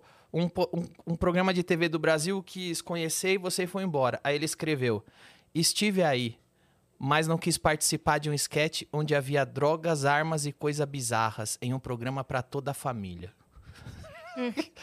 Perfectos, viu? O cara é muito louco. Deixa eu ver como tá escrito que eu coloquei aqui. Aí perguntar ah, se o. Perfectos, tá. Eu É, botei Perfectos Fio. Tá. Perguntar se o agente dele tava lá pra toda a família, postando aquele story lá. Por que não ficou no de noite? assim. Porque não estavam em condições. Combinamos uma coisa e, e fizeram algo completamente diferente. Mas devolve o cachê? É. É, e que pois coisa é. que combinaram? Não explicou. Como se combinaram? Ele entrasse, vestir de Chaves Metaleiro, dar uma entrevista É. e tocar. Foi lá os netos É a cara do Chaves, eu tava vendo. Por favor, vamos todos no perfil Perfectus Fio e escrevam: devolva o cachê. Devolva o cachê. A gente não tá na Globo, certo? A gente tá no SBT. O cachê é importante pra gente poder continuar fazendo um programa, certo? Por favor, já estão aí. Devolva o cachê. Galera já tá. Devolva, Devolva o o cachê. cachê, devolva o cachê. Escrevam, você não é o senhor furtado, você é o Chaves Metaleiro. Devolva o cachê. Por- Devolva o cachê. Nós vamos com o Diguinho vestido de seu barriga pra Argentina Cobrar o cachê. cobrar o cachê. Maravilhoso. Perfeito. Ah, Eu acho que ele não participar ficou uma história muito melhor. Ficou um multiverso muito melhor do que seria com ele participando. E vocês colocaram a imagem dele indo embora? Eu não vi. Colocamos muitas vezes, eu chamei a entrevista toda, eu contei pro pessoal, olha só, o Chaves Metaleiro tava aqui, olha ele indo embora, em tom de denúncia, em tom de datena. Toda hora eu chamava ele, falei, olha, ele assinou autorização de imagem, então o ano inteiro eu vou mostrar a imagem dele aqui no programa e tal. Devolva o cachê. Entra lá, pede pra ele devolver o cachê. Já aconteceu isso outra vez? De alguém desistir da entrevista na hora? Ah, Levando cachê, não. Não, sabe o que é? Ninguém, Ninguém ganha tem cachê. cachê. É, Ninguém tem Nunca. cachê. Se tivesse, eu ia começar. Nós demos pra ele porque a gente falou, o cara tá vindo de longe. Sim. A Argentina tá toda quebrada, dá um cachê pro cara. O cara vai Sim. vir aqui, vai. Porque ele, ele tinha ensaiado com Netos da Dona Neves, a banda do Chaves, as músicas que ele ia tocar a versão metal. Ele ia tocar metal, ia ser mó legal. Mas enfim, o multiverso do Chaves só teve o Kiko africano, o Nhonho de Sorocaba, o Madruguinha do Brasil e outros personagens. Mas vai ter lá. a continuação agora na Argentina. Nós vamos pra lá pegar o cachê ele de perdeu uma puta oportunidade Caraca. de aparecer fazer uma coisa legal e tal. Tudo bem, só devolve o cachê. só devolve o cachê, só isso. Caraca, velho. Aqui cobraram uma vez cachê pra gente, né? Ah, é? Vocês É, pagaram? Não. Não. Não. A gente- é um- As- ele a- foi a única pessoa que a gente pagou até hoje. E é porque ele tava vindo da E Argentina. só faltava ele pra compor o time do projeto que você queria. É, igual a velho. gente falou. É... Ah, sei lá, paga o cara, tá vindo de longe, vai ficar Sim. dois dias aqui. Não, a pessoa queria o que a gente ganha no mês. Exato. Sim, de verdade, pediu Real. É. Depois vocês me falam quem é que eu Tá bom. curioso. Daí a pediu- gente aí pediu arca, às cachê. vezes, com passagem e hospedagem sem problemas, mas aí pediu, além da passagem e hospedagem pra pessoa e pra equipe, cachê, Tinha mais coisa. cabeleireiro, Porra! E figurinista. e figurinista. Porra! Daí a gente falou, ô meu bem, mas A é... gente vai de moletom. figurinista, se vocês quiserem me oferecer, eu tô precisando. Vocês estão Como vendo. vocês podem ver, a gente não tem É. figurinista no A Vênus. pessoa vem assim, tá ligado? Caraca, Foi, daí a gente velho. falou, então, obrigada, não Obrigada. precisa não. Fica com Deus. Tô curioso Cara, pra saber quem é. É, depois em me off a Depois a gente gente te conta. Mas é isso. E, e sua festa de aniversário, eu quero saber como é que foi a loucura de você resolver fazer aquela festona. Você já fez duas festonas, uma na casa da tua mãe. É, na casa da minha mãe foi ela que fez, né? Ela que resolveu fazer aquela festa? É Ela que fez lá, mas eu achei que aquela festa lá foi muito longe. Não tinha som, Mas tinha churros. tinha churros. Aí o churros eu que levei. Hum. Não tinha música, tava estranha aquela festa. Foi só, sei lá, minha mãe quis fazer na casa dela. Mas a outra foi você que quis. A outra, eu não ia fazer também. A outra, quem pilhou pra eu fazer foi a Bruna, que trabalha comigo, minha sócia Sei. na Publination. Beijo, Bruna. A Bruna é demais. A outra é do céu e inferno? É, É, essa daí. Eu não fui, mas eu fiquei sabendo. naquela semana do meu, tipo assim, foi em duas semanas que saiu aquela festa. Eu não Sabe, faço por que, que você faz as coisas assim, Danilo? Vamos, vamos conversar sobre isso? Sabe por quê? O show é. Gente, daqui um mês eu vou fazer um solo. Eu tenho medo de marcar muita coisa muito antes e perder a vontade perto. Aí eu tenho que fazer só por obrigação. Então eu fico administrando. É, eu fico administrando para quando eu fiz fazer, eu tenho que estar muito afim. Uhum. Então aquela festa minha de aniversário, eu não, não foi nem ideia minha. Faltava umas duas, três semanas para aniversário, a Bruna falou: pô, Danilo, você vai fazer 40 anos. Eu falei, obrigado por lembrar.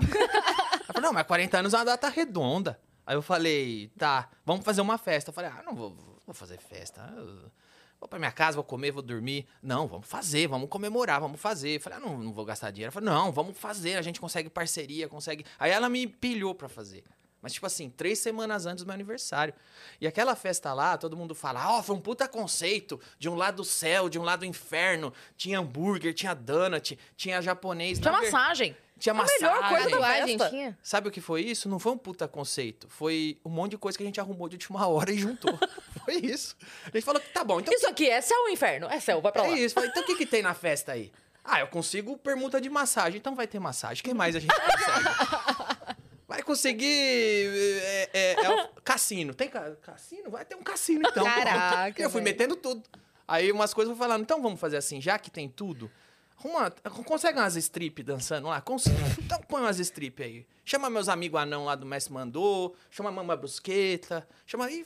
Foi, foi, foi, um, jun, foi um juntamento. O que, que a gente consegue pra comer? As coisas nem combinavam, tipo assim. Uma coisa que eu não gosto de festa, eu assim, que não é, não é que eu não gosto. Se eu for em festa, eu vou comer.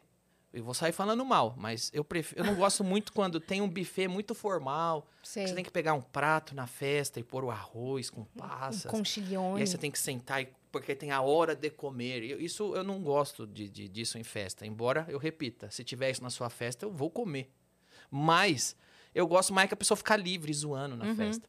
e a Então, comida passa pela pessoa, né? É. E a Passa pessoa vai aqui, ó. dog, Aí eu passa- fa- falei isso, falei, eu só não quero buffet de comida, porque fica todo mundo preso.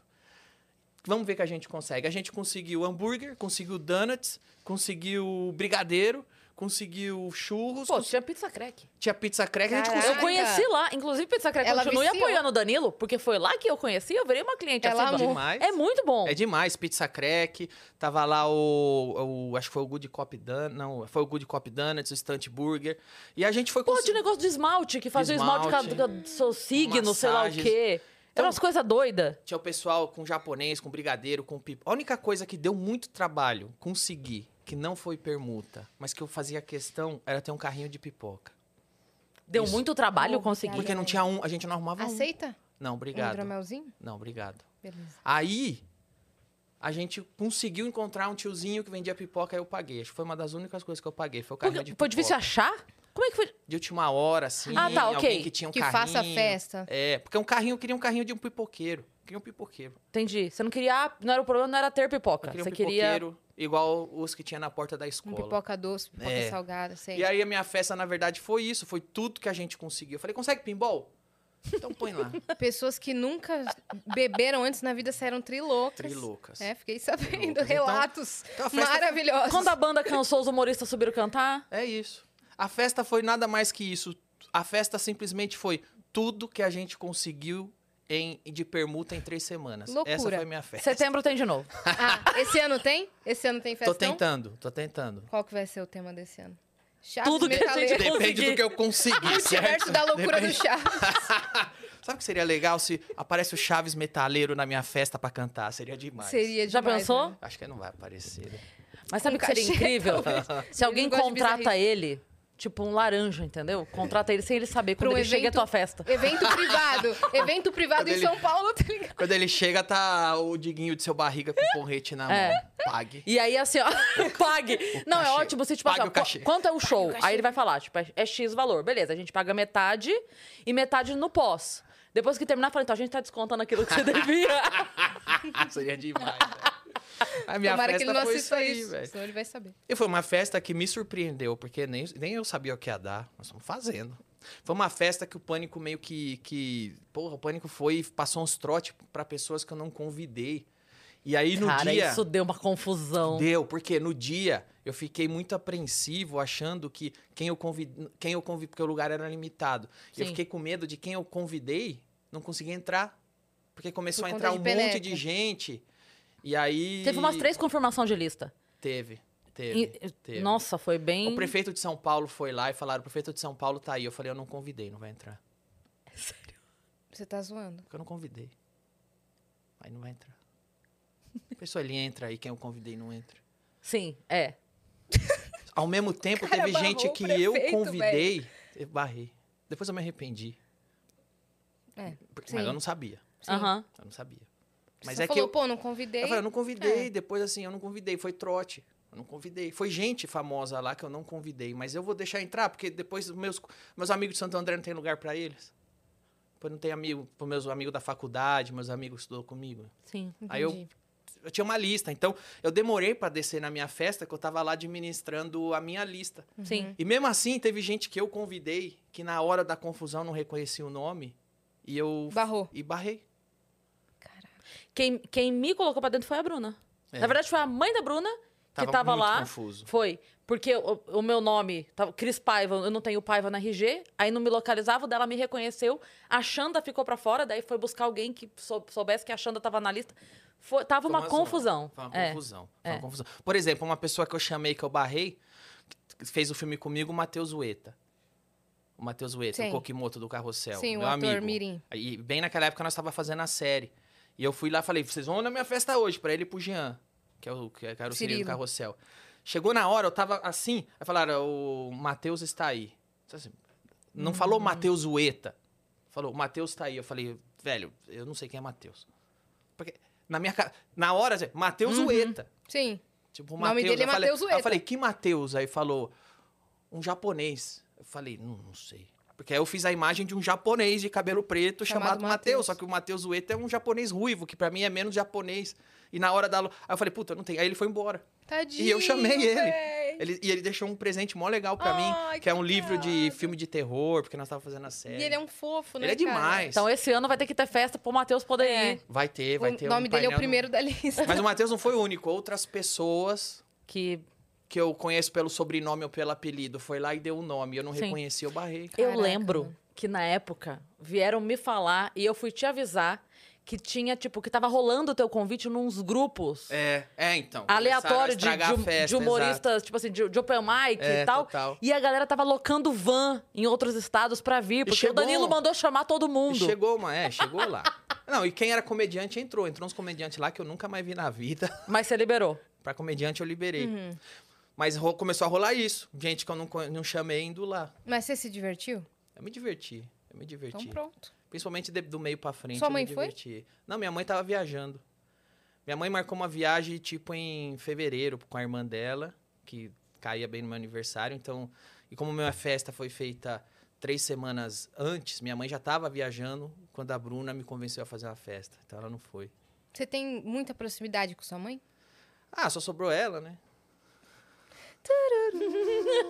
Se o Diguinho tivesse aqui, ele ia acabar com você. Mas como ele não tá, eu não vou fazer piada com isso. Só ele faz. Mas o próprio Danilo faz piada com É, isso. ué.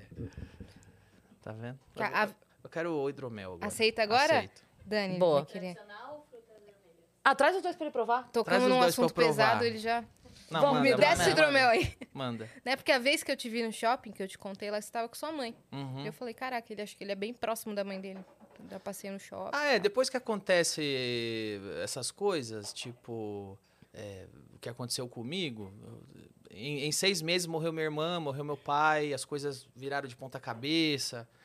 Rouba... Eu já contei essa história em alguns lugares, assim, então, é, uma aproximação acontece, né, não tem jeito. E depois também eu comecei a trabalhar, a ganhar dinheiro, então sempre tem a preocupação de, de deixar bem quem é próximo, assim, e tal. Vo- Você lembra qual foi o momento que você percebeu que, tipo assim, agora minha vida mudou? Porque você começou a fazer show, eu entendo que no começo entra um cachezinho legal e tal, mas que momento você percebeu que assim, ok, daqui eu não volto mais? Teve um momento que eu percebi que a minha vida mudou. Foi quando meu- morreu meu pai e minha irmã. Eu falei, nossa, agora eu tô fudido. Agora, já tava ruim, agora mudou. Agora parece piorou. Já tava, Tava ruim, agora vai ficar bom, mas agora parece piorou. Aí Vamos lá. depois, a hora que eu vi que começou a minha vida mudar, eu acho que foi a primeira vez que eu subi no palco de stand-up e as pessoas deram risada. Eu falei, porra, Mesmo antes da grana, você já tinha mesmo antes entendido da que grana. aquilo. Eu falei, E isso não foi a primeira vez que você subiu. Não, a primeira vez que eu subi funcionou. Eu fui mal na segunda. Na primeira vez eu fui bem, eu lembro. Aí na segunda, obrigado. Na segunda vez que eu subi no palco aconteceu uma coisa que muito novato faz até hoje que eu vejo. Na segunda vez? É, tem todo mundo chega a primeira vez e vai bem. Aí na segunda quer vir com texto novo. Aí se ferra, porque o cara acha que é fácil. Hum, Entendi. Aí na primeira vez eu fui bem, na segunda eu vim com texto novo. Ao Ah, invés de pegar o meu texto que deu certo e, e melhorando ele. Aí eu fui meio mal na segunda vez, assim, que também era um domingo, aquele público de domingo, seis da tarde, que tá dormindo. Muito morno, né? É, mas aí eu tinha memória de como eu fui bem a primeira vez e, e aí eu continuei indo atrás de fazer. Pode provar aí que eu vou te perguntar uma coisa. Desse momento que você começou a fazer e entendeu que, ok, tem um, tem um caminho aqui pra eu seguir, até o oito shows por semana e gravação CQC e tal, quanto tempo foi? Até o quê?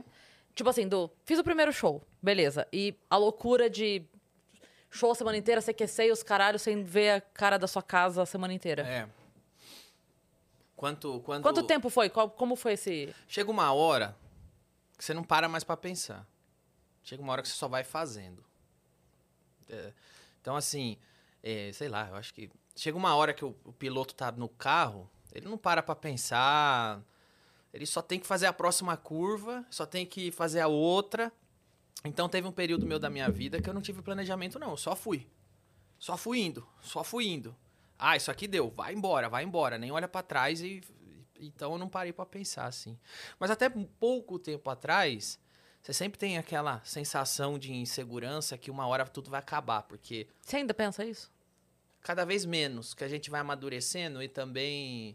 Eu acho que eu fui amadurecendo. Já tô velho, né? Aí eu vou amadurecendo e também vou conquistando, graças a Deus, uma estabilidade. Aí eu vou entendendo coisas que eu não entendia, eu vou entendendo sobre coisas financeiras, sobre. Então, você vai fazendo seu patrimônio e a insegurança vai baixando, uma, vai baixando. Uhum. Mas até pouco tempo atrás, eu sempre tinha a sensação que amanhã tudo pode acabar. Porque eu já vivi o amanhã tudo pode acabar algumas vezes. É, entrou no modo desespero. É, já é um padrão que você, que você tem na mente. Amanhã tudo pode acabar. Minha vida tava de um jeito. No outro dia não tava mais. Aí tava ruim. Aí no outro dia piorou. No outro dia piorou ainda mais. Então eu tenho um padrão. Eu já vivi isso. Então quando as coisas começaram a dar certo, por padrão, eu começo a me preparar pro dia que vai dar errado. Uhum. Nossa, eu sinto muito isso. Eu também tô nesse, É. nesse momento Sinto aí. muito isso. Talvez por ter tido também um momento de de ter tudo desabado, parece, pô, a qualquer momento pode desabar de novo. Eu tava achando que tava tudo bem e desabou. Mas aí eu Aí eu tô achando que tava como eu tudo bem sempre vi- agora. vivi no desabado, quando faz assim, ó, É eu já penso, que merda, eu vou, vai desabar. É isso. Aí tem uns tropeços grandes aí que a gente fala, ih, acho que desabou. É Barraco, isso. barraco desabou, hein? Mas É. estamos reconstruindo. Exato. Mas aí eu tenho um conselho pra vocês, que é vocês têm que lembrar que quando tava tudo desabado, vocês estavam bem, vocês estavam melhor do que vocês pensam. Porque vocês estavam numa situação que permitiu que vocês chegassem até aqui. Sim, Quando vocês estavam embaixo, vocês estavam numa situação que permitiram que vocês subissem um morro. sim. Se vocês descer de novo, vocês não vão descer mais do que vocês estavam antes. Agora vocês já estão num estágio que vocês, por mais que desçam, vão descer muito menos do que da onde vocês vieram. E isso já vai dar impulso para vocês subirem muito mais. Então eu acho que esse pensamento eu sei como é. Quando você está em ascensão, quando você está num trabalho dando certo, você fala: Meu Deus, se agora der errado? Sim, Porque eu venho de um lugar que deu tudo errado. Só que você tem que lembrar quem você era. Sabe quem você era quando você estava no momento que tudo deu errado? Você era essa pessoa que conseguiu chegar até aqui onde tudo tá dando certo. Uhum. Você não vai deixar de ser essa pessoa. Pelo contrário, se você por acaso descer, você vai descer agora com a carga e com a experiência de quem sabe o caminho para dar certo. Sim. Caraca, velho, não esperava esse conselho bonito. Ou seja, não se desespere mais, não fique ansioso. Sabe uma coisa que eu Não penso? fique ansiosas. Sim. sobre a, a característica da pessoa que faz as coisas acontecerem. A gen- nós três aqui temos a característica de ser pessoas que fazem as coisas acontecerem. Então eu penso muito isso. Tipo assim, se eu cheguei até aqui do menos 10, Sim. Isso. No zero eu já tô na vantagem. Tá no o zero eu já tô no lucro. Isso. Se eu me Então- entregava pro trampo e me virava ganhando um cachê É. de um real, tá Isso. ligado? Então, assim, outro dia. Então quer dizer que. Não, não tem muito tempo, não foi esse ano, não, foi ano passado. Eu tava conversando com a Má, com a minha filha, e daí aconteceu um negócio lá e eu falei pra ela: olha, tá assim acessado, mas eu não quero que você se preocupe. Ela falou: não me preocupe, eu conheço você. E quando ela falou isso, eu falei: caralho, é verdade. Porque se isso não der certo, outra coisa eu vou fazer dar. Sim. E eu vou dar um jeito de É. fazer de É alguma isso. forma. Sim. É isso. Então. Pra todo mundo que eu contei, assim, a experiência, ó, tô passando por tal coisa, não sei se as coisas vão dar certo. As pessoas, mas você sempre Você? fez dar certo. É. Tipo, o meu psicólogo, na primeira consulta que eu contei o histórico, ele falou, mas por que, que você tá preocupada? É isso. Você sempre fez dar certo? Você não pode ter medo de voltar à- à situação que você estava quando chegou até aqui. Sim. Eu lembro de uma coisa que você falou uma vez, talvez você não lembre, mas a gente tava indo, eu tava indo abrir teu show em Taubaté. E a gente tava no carro, indo pro show. Porque além de deixar abrir o show, você me deu carona. A gente tava indo pro show, e aí alguém tava falando alguma coisa, você tava falando de alguma ameaça que você tinha recebido e tal. E aí tava todo mundo falando pra você, pelo amor de Deus, se cuida, nananana. Aí você falou assim, eu assusto as pessoas, porque é muito difícil lidar com alguém que não tem nada a perder. É isso. É. Então, quando a pessoa chega pra negociar comigo, É isso. ela não tem o que argumentar, porque eu já perdi tudo que eu tinha pra perder. É isso. Então, e eu sempre lembro de você falando isso. É, É muito isso. difícil. Ué, Opa. O que tá acontecendo? temos Olha uma aí, visita. como vai você, Chegaram velho? nossos A bebida é minha. advogados aí. A bebida é minha. Não, que isso, velho. Eu só vim aqui porque. Pra passar a mão nele, é isso? Que isso, não.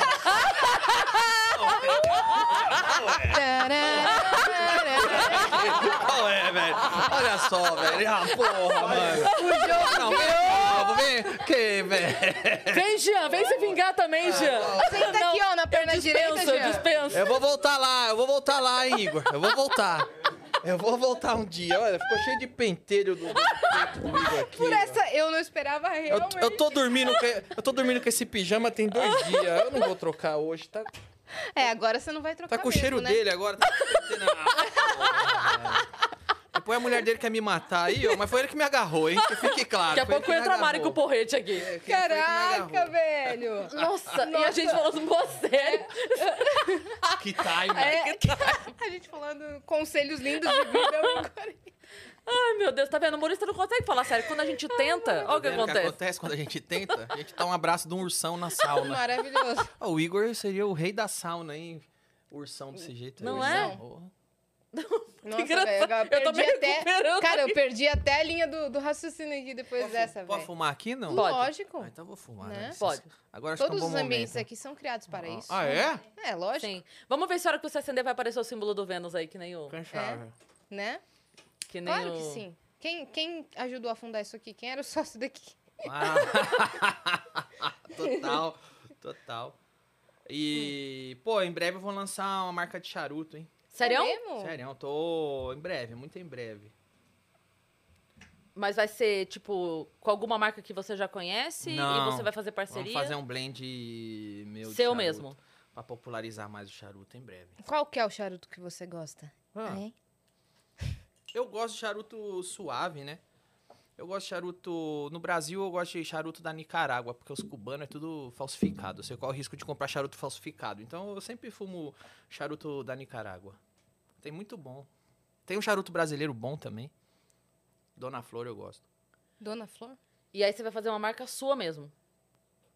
Tamo no caminho Ou vai isso. ser uma linha Danilo Gentili fazer dentro uma- de uma marca? Fazer uma linha. Fazer uma, fazer uma marca, uma linha dentro de um, de um pessoal que faz charuto aí.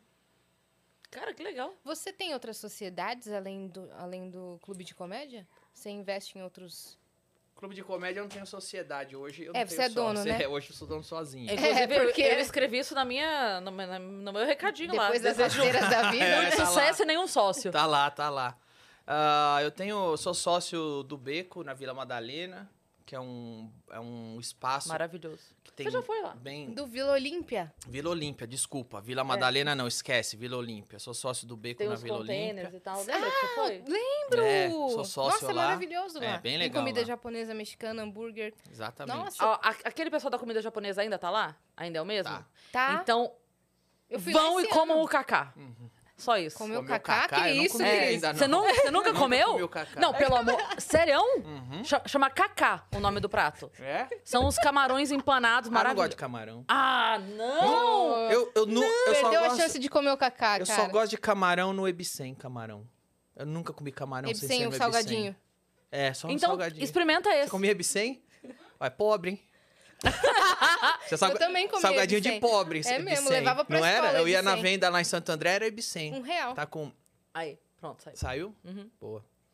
E. Não, então, tem o japonês lá que era muito bom. Ah, tinha um risoto muito bom lá também, mas eles. Sai, Eu sou aquele- sócio do, do, do Beco, é, dono do Comedy Club e sócio da Publination com a Bruna, Sim. que é uma agência de influenciadores. Hum. E desde quando que existe essa Publination? 2018? Desde 2018. Uhum. Ela que entrou com a ideia? Ela que entrou com a ideia. A Bruna é muito boa, muito Sim. agilizada. A Bruna foi me entrevistar, eu conheci ela. Quando ela foi me entrevistar em 2017, eu tava lançando o Bruna, filme... Bruna Louise. Não, a Bruna Signorini. Ah, tá. A Bruna foi me entrevistar... Caralho, esse microfone aqui tá... Broxou. Tá. Broxou, foi o Igor O entrou. Igor. o Vitão vai vir arrumar. Aí, boa. Aí, aí. Então sou eu o problema. Boa. Aí, Tá tudo bem, velho. Tá tudo bem. Se Tá broxar, a gente ajuda. né? Aí o. fica segurando. A Bruna Signorini foi me entrevistar quando eu fui lançar o pior aluno do- da escola em 2017. E ela me conheceu. Ela falou: Nossa, que legal te conhecer e tal. E ela me apresentou a ideia que ela tinha. E ela é muito boa, a Bruna. E aí, era muito boa no que ela faz. E a gente formou a Publination, que é uma agência de, de influenciadores e tal. E ela te vende agora. A Bruna que trabalha comigo, sim. Uhum. Ela vendeu algumas coisas pra mim também. Mas eu ia falar que. é, eu lembro que antes você tinha, tipo assim, trabalhava com um produtor ou outro. Uhum. E você fala, pô, é muito difícil arrumar alguém que trabalhe como eu quero. Então eu prefiro pegar alguém que não seja do meio pra eu transformar em alguém. E aconteceu mais ou menos isso com o Adriano, né? Que você acabou É. transformando no seu produtor. É, que na real, assim, o- eu não o Adriano, eu não transformei ele em nada, porque ele. E, e é, e é engraçado porque o Adriano não era do meio. Vou contar a história do Adriano, que pra mim é um dos melhores produtores que tem. Mas o que, qu- qual é uma crítica que eu faço, pelo menos no meio do stand-up comedy aqui no Brasil? Os produtores de stand-up comedy, eles só querem chegar depois que o comediante não precisa mais deles. É atendente de pizzaria, é o que eu falo. Isso. Ele não quer vender, ele quer Isso. atender telefone. Isso. Depois que o comediante tem duas horas de material, conquistou seu público no estourado. Instagram, se estourou no Facebook, estourou no YouTube. Depois que o comediante tem um nome, aí aparece um cara que diz que é produtor de comediante, fala, vou te agenciar. E vira uma cancela do pedágio e fica pegando porcentagem do comediante. Isso é diferente do que acontece, sei lá, no, vou dar o exemplo dos Estados Unidos, né? Que é onde tem o show business bem desenvolvido, né? Um comediante, um, um- um agente de comediante lá, ele frequenta comedy club e ele vê quando um iniciante tem potencial. Porque, primeiro de tudo, o agente lá entende de comédia. E o agente lá tem uma rede de contatos. E quando ele vê um cara que tem potencial, ele fala: Porra, esse cara caberia bem numa sitcom na Warner. Caberia bem no canal tal, caberia bem fazendo um show aqui. Já tem a visão. Tem uma visão, tem uma rede de E ele contato. E ele pega o cara que tem potencial, o cara que é novato, investe no cara. E faz o cara. E, e, e, e- agiliza a carreira do cara. Vou fazer um paralelo que pode ser imbecil, mas é mais ou menos o que acontece aqui com o cantor sertanejo, por exemplo. Ah, que a com pessoa certeza, vai, com certeza. bota uma grana, faz o cara virar. Com certeza. Sim, É isso, Lá com fora com, certeza. músicos também, com O músicos meio sertanejo mirins. aqui é um show business exemplar, assim. É. Você tem o cantor, você tem o produtor, que ele vê um cantor que tem potencial. Como eles entendem do negócio, eles sabem que vou investir nesse cantor, vou usar minha rede de contato para bombar esse cantor. No meio do E stand-up. aí nós vamos fazer dinheiro, né? Eu Isso, e ele. nós vamos Lua fazer Santana dinheiro. foi assim. Isso, tipo assim, você é um cara que tem potencial, que eu acredito em você. Eu vou investir em você meu dinheiro, vou investir em você minha rede de contato, e você vai virar um puta produto legal. Agora, aqui, tem produtor que nem de comédia gosta. Eu já vi produtor que falava assim: eu nem gosto de comédia, eu só gosto do dinheiro que dá. Eu já trabalhei com gente assim. Que merda. Aí o cara, o cara vai lá, não, não- nem entende por que, que aquele comediante é engraçado. Só entende que tem um monte de gente querendo assistir ele. E aí, depois que o comediante se fez, aí aparece o cara e fala: Vou te produzir. O que, que é o vou te produzir? É virar uma cancela do pedágio no teatro. Você só faz teatro seu, porque o cara vai lá e tem um contato do teatro. Então isso não tem. Essa figura do produtor pro stand-up não tem aqui. E eu acho que os comediantes stand-up tinham que parar de baixar as calças pra produtorzinho assim também. Os caras iam falar: não, não, é, é, é, eu escrevo texto, eu fiz minha carreira, eu que fiz o meu nome. Então, você trabalha pra mim, não eu pra você. Porque tem um monte de produtor que aparece dando carteirada e quer que o comediante trabalhe pra ele, Sim. né? A não ser, é claro, a não ser, é claro, que o comediante seja um novato, que venha um produtor e faça todo esse trabalho por ele. Aí dá pro comediante Sim. chegar pro cara e falar: somos parceiros. Sim. Mas Somos o Adriano não é dessa, dessa O laia. Adriano explicando ele, porque Só que o pra- Ad- antes de você falar do Adriano, só pra te falar. Quem tinha esse perfil, tem esse perfil, mas não tá mais trabalhando com isso, era o pai do Rominho. Que a gente brigava pra ele, com ele, pra ele vir de Belém pra cá, porque ele fazia umas coisas com o em pé na rede lá, na época que os meninos eram de lá, que era impressionante. Ele Exato. metia. Ele, levava os caras pra Ele tudo, ia, né? tipo assim, ele pegava o ônibus, ia pra uma cidade próxima, ia lá, arrumava um lugar, via cadeira pra alocar, via não sei o quê, via quem ia vender no dia, lanche na- lá dentro, pra não sei o quê. Ele arrumava tudo, ia, vendia, arrumava rádio pra divulgar, ele fazia o show acontecer, sabe? Ele era. E a gente falava, tio Rômulo, pelo amor de Deus, vem embora pra São Paulo, a gente não tem isso aqui. E ele- mas era isso, ele não queria, como não quer até hoje, sair de lá e vir pra cá. Mas ele era esse cara virado. é isso que precisa no meio. É. Porque o que tem, depois que o cara se fez, aparece os, É. aparece as cancelas do É. teatro falando: você faz show aqui, se eu. Eu deixar." falava isso. Eu falava assim, não adianta. Tipo assim, produtor do Danilo não é produtor, é atendente de telefone. É porque a pessoa liga e fala, quero o Danilo, você fala sim ou não. É, é eu isso, quero ver quem vende a Cris Paiva. é isso que Aí o eu produtor quero. quer. É. O produtor quer o cara que já se fez, o cara que sozinho. Eu, não- Que eu não se fui. vende sozinho. Eu não enchi teatro porque um produtor trabalhou pra mim. Sim. Eu não fui parar na TV porque um produtor Exatamente. trabalhou pra mim. Eu fiz meu caminho sozinho. Aí o cara quer chegar, atender meu telefone, fechar a demanda. Tem uma de- quando você tem um, um certo ponto na carreira, quando você tem um certo ponto de fama, a demanda natural acontece. As pessoas vêm te consultar pra evento, pra show. Aí o cara quer administrar a demanda natural que já chega e se chamar de seu agente. Uhum. Agora, o Adriano, o Adriano, pra quem não sabe, o, o My Fucking Comedy Club, o meu bar, tem o Guilherme na gerência, que trabalhava no Comedians, que é um puta cara legal. Inclusive, você levou muita gente, não só os O dois. Guilherme conhecia todo mundo e levou. Cara, Hum. eu, eu fico muito feliz, sabia? De chegar lá e ver os rostinhos conhecidos, assim. O Guilherme é um cara que trabalhava no Comedians que eu sempre admirei. O Guilherme e o Adriano têm duas qualidades que eu admiro, que eles são honestos, são corretos e são parceiro. É, é, isso pra mim, tem, e tem boa vontade. O Guilherme faz o que lá? O Guilherme é o gerente da casa e o Adriano, que a gente tava falando de, de produção, Essa já vai é o dele. produtor artístico. E por que, que ele é tão bom? Ele me contou a história dele. Aliás, se eu estiver esquecendo algum detalhe ou contar errado, aí Adriano que me perdoe, mas Qualquer Adri- coisa, manda o WhatsApp mensagem. Adriano. Mas o Adriano Adriano. não é, não era produtor. Por isso que eu acho que ele é tão bom. O Adriano era um fã do Chaves, que um dia foi no México, um dia foi no México, Mas não do metaleiro. não do metaleiro. ele era um fã do Chaves que um dia foi no México e foi atrás de coisas do Chaves que ele era fã. E aí descobriu que um outro artista do Chaves aí que trabalha era meio puto com os produtores brasileiros, porque sempre que eles vinham fazer show aqui, os produtor brasileiro era esse negócio que nós estamos falando. O cara quer fechar bilheteria, quer passar a perna, né? Tem esse negócio. E aí o Adriano foi, e como ele era fã, ele queria trazer os caras. Como fã, ele se prontificou a trabalhar e trazer os caras aqui. E os caras falaram que nunca viram uma produção melhor que a dele. E aí ele pegou e começou a entrar nisso. Hoje ele é o cara que representa. Por exemplo, a gente fez o pior aluno da escola, trouxe o Kiko do Chaves, o Adriano, que intermediou. Uhum. O Adriano traz os Power Rangers pra Comic Con, é um cara muito legal. Mas, mais uma vez, não era um produtor. É um cara que agia como uma pessoa normal, um cara leal, um cara honesto, um cara que trabalha direito. Ele viu uma defasagem E- na profissão. E que hoje o gringo que conhece ele não quer trabalhar com outra pessoa. Quer trabalhar com ele. Uhum. Porque o boca a boca vai. Porque os caras do Chaves chegaram lá e falaram, mano, esse menino é honesto. Esse menino não tentou passar a perna na gente, esse Uhum. menino. Então, é isso aí. E aí, pô, mó, eu fico feliz. Eu conheci o Adriano, sabe como? Um dia que ele foi... Primeira vez que o Kiko veio... O seu Barriga veio pro Brasil. Aí o Adriano tava agenciando ele e levou lá no Agora é Tarde. Primeira vez que o seu Barriga veio pro Brasil, não. A primeira vez que eu entrevistei o seu Barriga. Fazia muito tempo que ele não vinha. Sim. E aí eu conheci o Adriano, fiquei amigo dele e a gente tá aí até hoje. Amigo. E hoje ele faz todos os seus shows.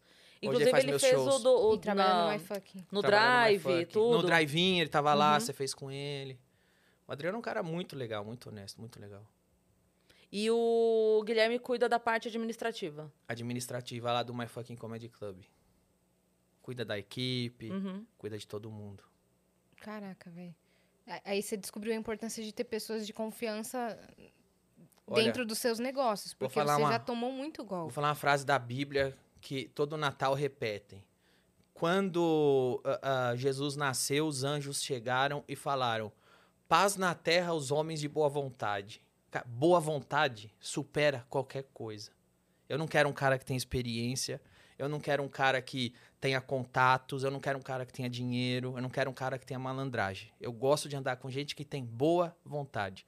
A boa vontade quebra qualquer barreira É. e quebra do jeito certo. Com honestidade, com trabalho, com negócio. Então, eu prefiro mil vezes alguém que tem boa vontade, que eu vejo que tem boa vontade isso. caminhar comigo, do que alguém que, olha, eu tenho não sei quantos milhões pra investir, eu tenho não sei quantos o quê. Eu gosto de boa vontade. Uhum. Que aí a gente vai em paz, Sim. entendeu?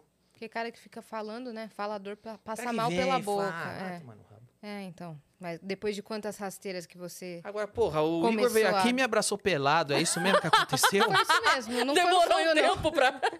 e foi embora, ele não, não Foi- falou nada, não, falou, nem nada. oi. Cara, Ele veio aqui tirou a camiseta, te abraçou e foi embora. Não sei se é uma- um delírio do hidromel ou se realmente aconteceu. Um Aconteceu, delírio não? coletivo. Aconte- Cris, aconteceu, certo? Aconteceu. Tá certo. Agora, ó, vai ficar cheirando. Aconteceu. Tá com o cheirinho dele, aconteceu. Maravilhoso. E o acreano entrou filmando. Entrou ou filmando, seja, vai sair puta, esse gerando- conteúdo. Gerando conteúdo. Um dia É. eu vou lá. Um dia eu vou lá de novo. É, então. Você esperava que fosse esse sucesso todo o episódio do Flow, que hoje é o mais visto da história do Flow? Não. Não. Eu só fui. fa- É igual eu sempre falo. é, eu só fui fazer uma coisa que eu achei que eu me ia me divertir fazendo. Só isso. Você já tinha ouvido falar quando você foi convidado? Você já do Flow? assistia? É. Claro, claro, claro. Eu, acho, eu ouvi falar do Flow a primeira vez quando o Nando Moura foi. O Nando Moura foi, aí entrou no meu radar o Flow. E eu gostei muito do jeito que o Igor Monarca entrevistava. Aí quando eles me chamaram, aí eu falei, ah, mano, eu vou zoar. Eu vou zoar. E eu fiz uma coisa pra eu me divertir. E, pô, que legal. É o mais visto. Muito. Caraca. Mas hoje você, É. você tem consciência do teu alcance. Tipo assim, você sabe que você indo vai gerar burburinho, vai sair notícia, vai. Ah, Que amanhã a depende. gente tá no UOL, você Depende, sabe. depende. Depende. Depende. É, eu acho que tá cada vez mais. depe- Pô, É é uma roleta russa que tá as redes sociais, tá uma coisa tão É. louca com o algoritmo. Outro dia eu fiz uma propaganda para uma empresa bem legal, Funny Car. Quem for por Orlando, fale com eles, fale também com a Flex Viagens. Meu- meus parceiros, quando eu viajo, estão sempre comigo. Eu fiz uma propaganda para Funny Car que me alugou um carro em Orlando. Fiz Olha uma aí, divulgação para eles. Aluguel de carro, hein? Olha aí. Olha só, é uma empresa muito segmentada de Orlando para quem vai viajar. Eu fiz uma divulgação, deu um milhão de views. Aí eu pego, vou divulgar o meu bar de comédia, dá 10 mil views. Uhum. Então, assim, ainda bem que eu entreguei esse número pro meu parceiro, mas é completamente é aleatório. Russa, é, Uhum. total. É, n- Acho que o TikTok. Todo mundo que tá trabalhando com rede social tá reclamando da mesma coisa. Tá uma coisa aleatória. Uhum. Hoje você tá lá em cima, você pega e trabalha duro, você entende. Essa é a regra, eu vou trabalhar aqui na regra. Vamos, vamos, vamos, você tá crescendo. Do nada, puxam teu tapete e você não sabe mais nada. É. Sim, tem um conteúdo de 3 milhões e outro 10 mil, É. 15 mil. Então a gente sabe direito o que tá acontecendo. É. A gente só- Por isso que quando eu vim no Flow, eu não vim tentar dar audiência, eu só vim me Você divertir. veio zoar Eu só vim, com, com os eu caras vim e com conversar você. e me divertir. Sim, Uhum. sim. E, e o porrete da Mari? Te assustou? Me assustou. Sério? Minhas advogadas me mandaram mensagem depois, falando assim: estamos com medo dela. Eu acho que ela vai bater na gente na rua. Eu juro por tudo. Elas me mandaram Elas mensagem. pegaram pilha?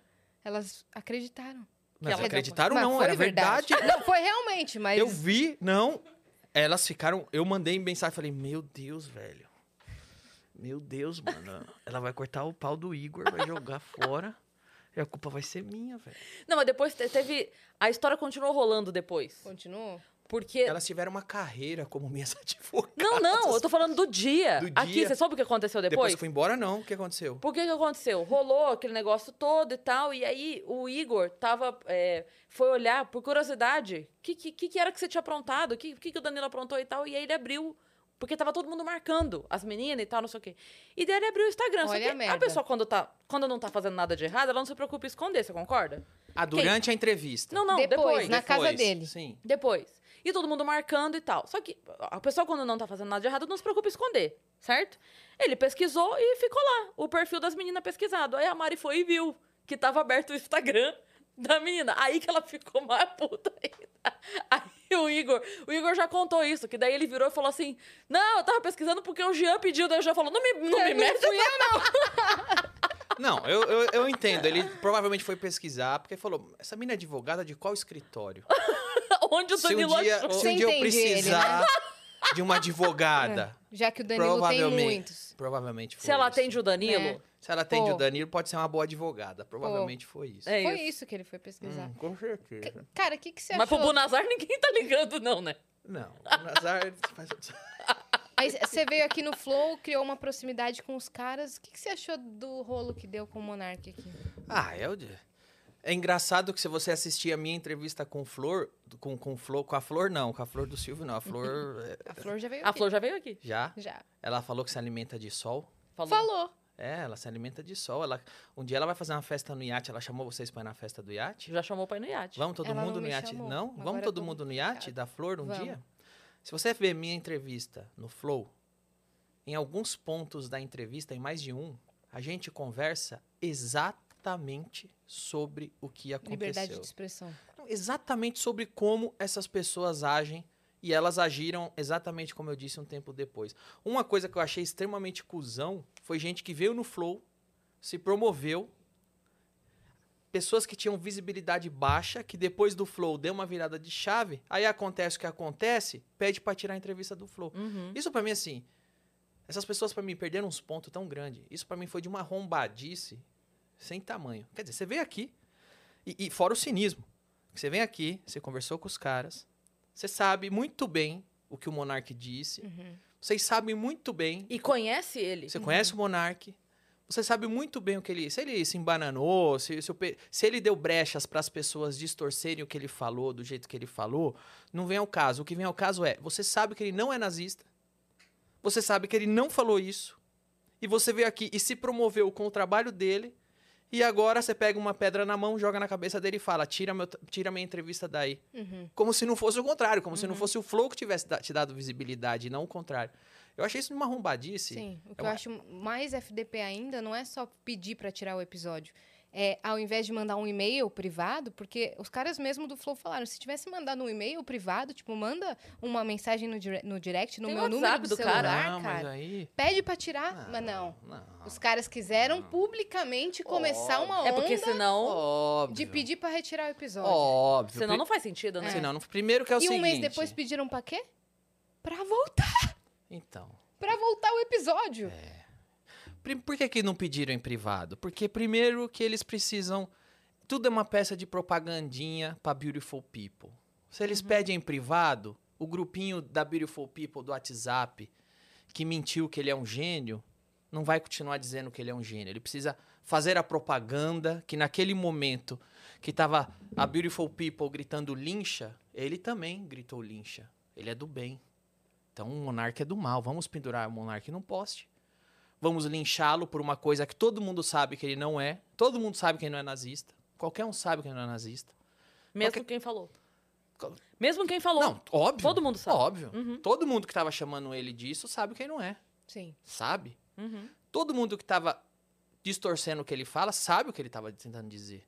As pessoas poderiam. Tinham outras críticas que poderiam ser feitas. Porra, mano, o cara. Deu um exemplo merda. Pô, que é. exemplo merda. Porra, Sim. mano. O cara tá todo dia fazendo podcast e, e dá essas brechas pros caras distorcer o que ele fala. O cara. É sério, pô, que bosta. Desse jeito que ele vai falar esse assunto, essas críticas poderem ser feitas. Agora, você acusar um cara do que ele não é, todo mundo sabe que ele não é, e ainda vir aqui pedir pra tirar. Só que o, o espetáculo precisa ser em público, porque o grupinho do WhatsApp cobra. Entendi. Porque o grupinho, o, o- grupinho do WhatsApp da Beautiful People tava lá. Olha, você é um gênio. Você é um gênio. Você não vai lá é, jogar uma pedra também nele? Porque senão você tá junto com ele. Entendeu? Então, aí o cara vai, faz a mise-en-scène, agrada o grupinho do WhatsApp, depois volta com essa palhaçada. Pode pôr lá. É, já pode fiz pôr. minha média. Já viram que eu sou É. gênio, já passou o assunto. Ah, lá, tomar no rabo. Até aqui, é, desmarcaram o episódio, você acredita? Marcaram com a gente. Desmarcaram episódio. aqui? Aí depois devem ter marcado de volta. É, Pois é. tentaram. Eu sei, bem-vindo ao Vão meu tentar. mundo. É. É, É. isso, o pessoal pinta uma letra escarlate em você, e aí, como você não, não, não tá de joelho engraxando bota desse pessoal iluminado e do que eles dizem, né? O pessoal vai lá no dia e põe um alvo. Hoje o alvo é esse. Você não vai lá tacar pedra? Não, então você também é inimigo agora. É isso aí o tempo todo. Como, como é que é aquela expressão que o pessoal fala de virtude? Como é que é? É expor, expor virtude? Não, como é que é? Cê- eu não sei qual é a expressão, É, mas o pessoal fica puta rotando virtude, fica é, emulando uma virtude. Eles pegam uns atalhos. Porque assim, qual é o melhor atalho pra eu, pra eu mostrar que eu sou bonzinho? É eleger alguém pra ser mal. Que daí todo mundo esquece que eu não sou também aquelas coisas, né? Porque assim, fazer bondade dá muito trabalho. Uhum. Fazer bondade, eu vou ter que fazer doação. Eu vou ter que comprar cobertor e dar pra pobre de madrugada no frio. Eu vou ter que pegar meu dinheiro, eu vou ter que dar pra uma instituição sem ninguém saber. Isso me custa dinheiro. Isso me, de- isso me defalca um pouco. Eu vou ter que pegar, sabe, fazer bondade dá trabalho, dá prejuízo. Mas tem um atalho. Eu posso eleger que alguém é mal, linchar esse cara, e aí eu vou falar, viu como eu sou bonzinho? Eu estou linchando uma pessoa má. É, então, pô, tem maior canalice que isso, sabe? Uhum. Então o pessoal fica pegando esse atalho de virtude e aí foram na onda. No dia, como o Monark, como na minha visão, né? O Flow não paga todos os pedágios que deveria pagar do jeito que deveria pagar. Como o Flow se mantém independente, é um incômodo. Então os caras ficam esperando pra pegar na esquina. Uhum. Ficam esperando pra pegar na esquina. Estavam esperando só ele tropeçar. É, pra- aí o Uhum. Monark f- tá, tá bêbado, chapado, fala uma merda lá, os caras, ah, isso aí dá pra usar. Pronto. Eu vou. Sabe o que aconteceu? Eu vou dar um exemplo que eu acho que eu, eu não acho que eu não dei lá no, no Flow quando eu fui. Eu dei em algum outro lugar, mas cabe aqui. Um dia eu tava no CQC, eu fui cobrir a vitória da Dilma de presidente. Aí eu tava quieto assim, esperando ela aparecer, parou uma véia do meu lado. A, da ca... a véia era igualzinha a véia da casa do pão de queijo. Ela fala, ah, dá vontade de abraçar a véia. Senhorinha fofa. A senhorinha fofa. Ela parou do meu lado, olhou pra minha cara, eu falei, tudo bem? Ela fez assim, ai! Eu falei, tá tudo bem, senhora? Ai! Eu falei, que foi? Ele falou, ela apontou pra mim e falou, ele me bateu. em Brasília, eu tenho como testemunha o Guga, o Pedrinho, que era o câmera do CQC. Eu falei, quê? Ele me bateu. O cara que estava ao lado dela falou, sim, ele bateu nesta senhora. Eu falei, eu? Tá de brincadeira. Aí quem tava do lado começou a me empurrar, começou a me chutar e me agredindo, me expulsaram. Sabe quem me salvou de linchamento aquele dia lá no pessoal do PT? O Panunzio, que era um repórter da Band, que ele tava lá cobrindo pela Band. Ele foi lá, me tirou de lá, acalmou e me tirou. Então assim, a gente que só ouviu que eu bati numa véia apareceu para me linchar. Ninguém quis saber. É mais ou menos o que acontece aqui. Uhum. O pessoal vai e fala, ai, olha lá, vamos linchar. E daqui a pouco o pessoal fala, ah, ele bateu numa velha? Então olhe como eu sou bonzinho, eu vou bater em quem bateu numa velha. E vai lá e mexe de bicuda e expulsa da- do, do comitê que tava esperando a Dilma aparecer. Entendeu? É uma experiência que eu vivi. Então é isso. É, é um cinismo, velho. Que aí eu fiquei com vontade de bater naquela velha. Ainda bem que me tiraram de lá, senão ia eu virar verdade. razão é agora. pior. É. Ia virar verdade. Ia ver, bom, já que eu tô apanhando, deixa eu fazer o que falaram que eu fiz. Sim.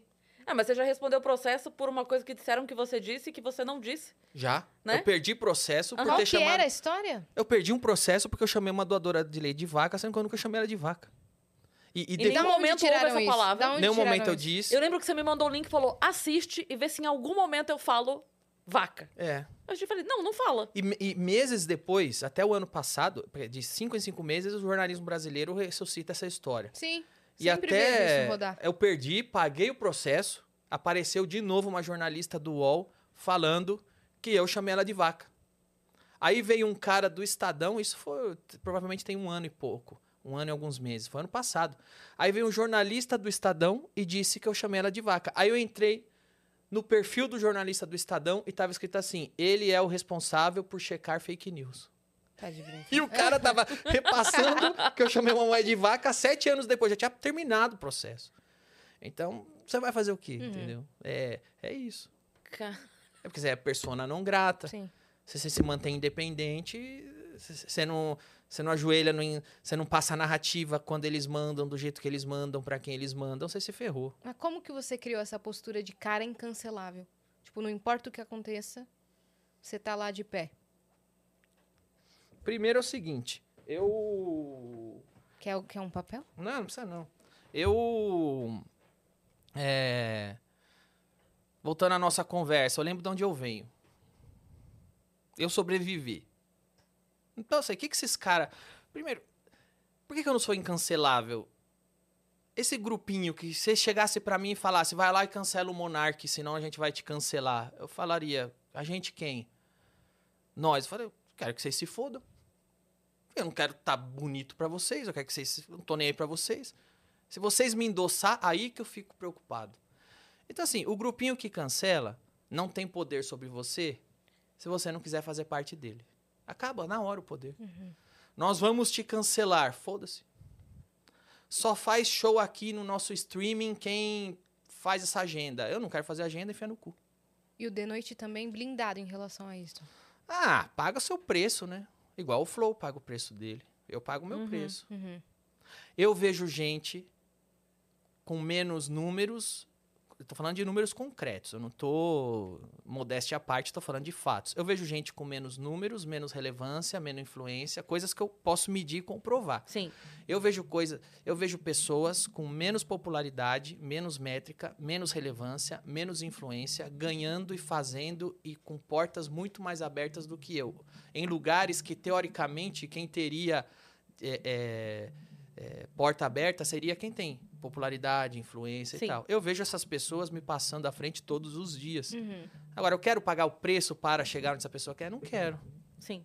Então, ferre-se, dane-se. Tô nem aí. Sim. Sai mais caro dormir bem à noite, né? Ah, até porque chega uma hora que eu vou acabar mandando tomar no cu mesmo. Então eu já mando agora. Uhum. Você chegou a falar com o Monark quando rolou? Eu mandei mensagem pra ele. Falei, é, meu, força aí. Já passei por muitos linchamentos, muitas vezes. Mandei uma mensagem pra ele. E quando rolou a campanha do Monetiza Flow, vocês também Eu dei, ajudaram, eu né? dei, eu retuitei, monetiza flow e tal. Porque é engraçado isso, sabe? Um- Uma coisa que eu acho assim, é, é o que eu sempre digo, tem um monte de gente que até copia. Essa frase eu disse a primeira vez, assim, numa entrevista que eu dei pra aquela Madeleine, quando ela ainda Lasco, trabalhava, Lasco, Lasco. quando ela trabalhava Já no antagonista. E eu já vi várias pessoas copiar essa, essa frase.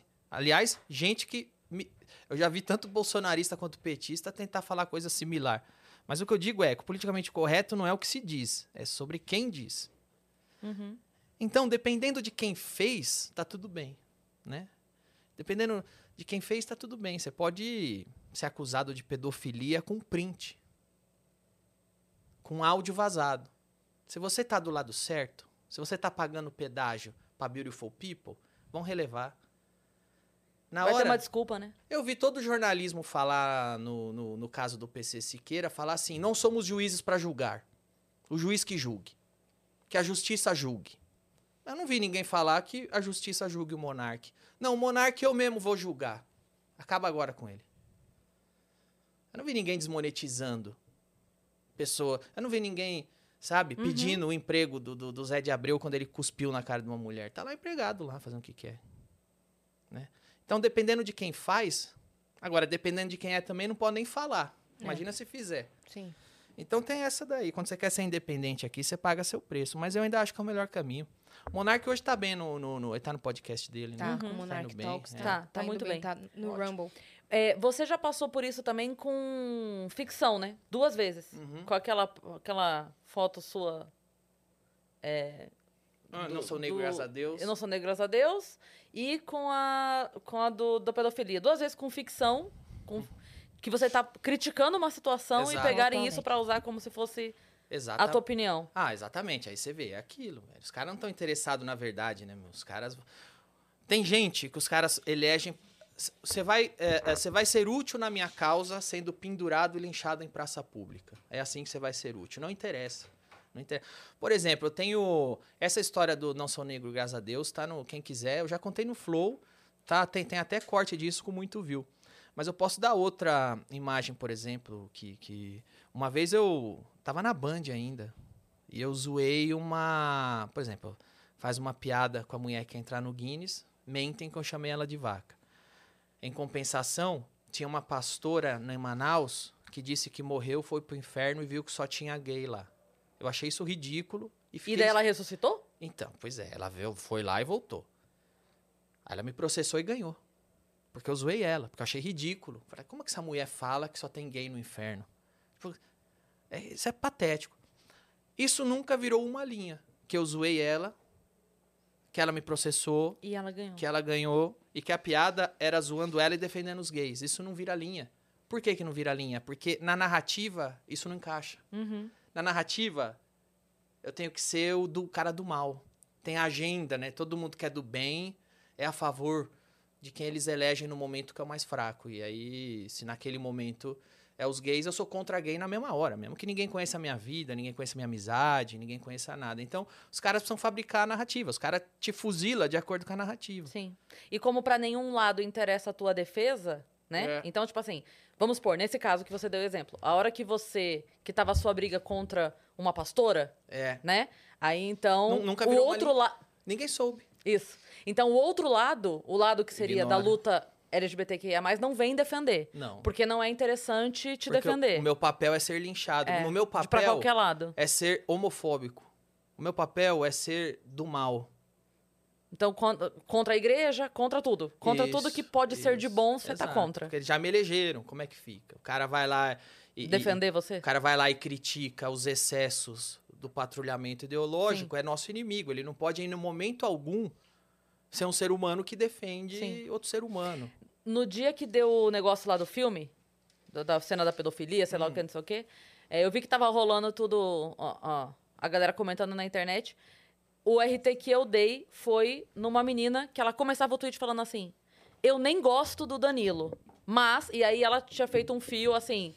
falando sobre a cena e tal. Eu falei, é esse RT que eu quero. Eu quero essa É. pessoa dizendo assim: eu não gosto dele, mas pelo amor de Deus, para de Vejam, ser é. burro. É. Sabe? Então. Mas você vê também, mais uma vez, esse episódio do filme pra mim é bem emblemático. Eu, eu acho assim, modéstia à parte, assim, eu acho que eu tenho, nesse quesito, nessa área, bastante vivência. Eu acho que eu tenho experiências bem ricas que mostram muita coisa.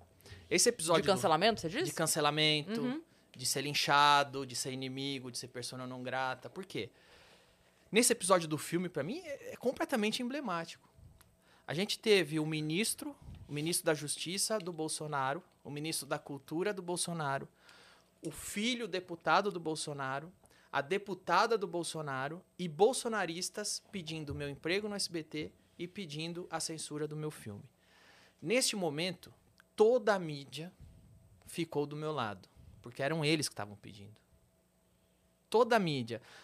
No domingo, Na quando- verdade, não estavam defendendo você. Estavam contra eles. é, porque que é- você vai ver porque que é emblemático. Toda a mídia. No, na- no domingo, quando o meu advogado falou, ó, o pessoal já tá com as máquinas, os bots ligados aí pra subir hashtag que apologia pedofilia com você. Vai dar merda. Porque a gente já conhece quando eles ligam as máquinas. Eu já vivi muito isso. Eu sei quando começou o gabinete do ódio a operar. Você vê a coordenação. O que, que o ministro da Justiça tá falando? A mesma coisa que a Zambelli, a mesma coisa que o Eduardo, a mesma coisa que o, que o, o, o- o da cultura e um monte de fake ao mesmo tempo. Óbvio que isso foi coordenado e combinado.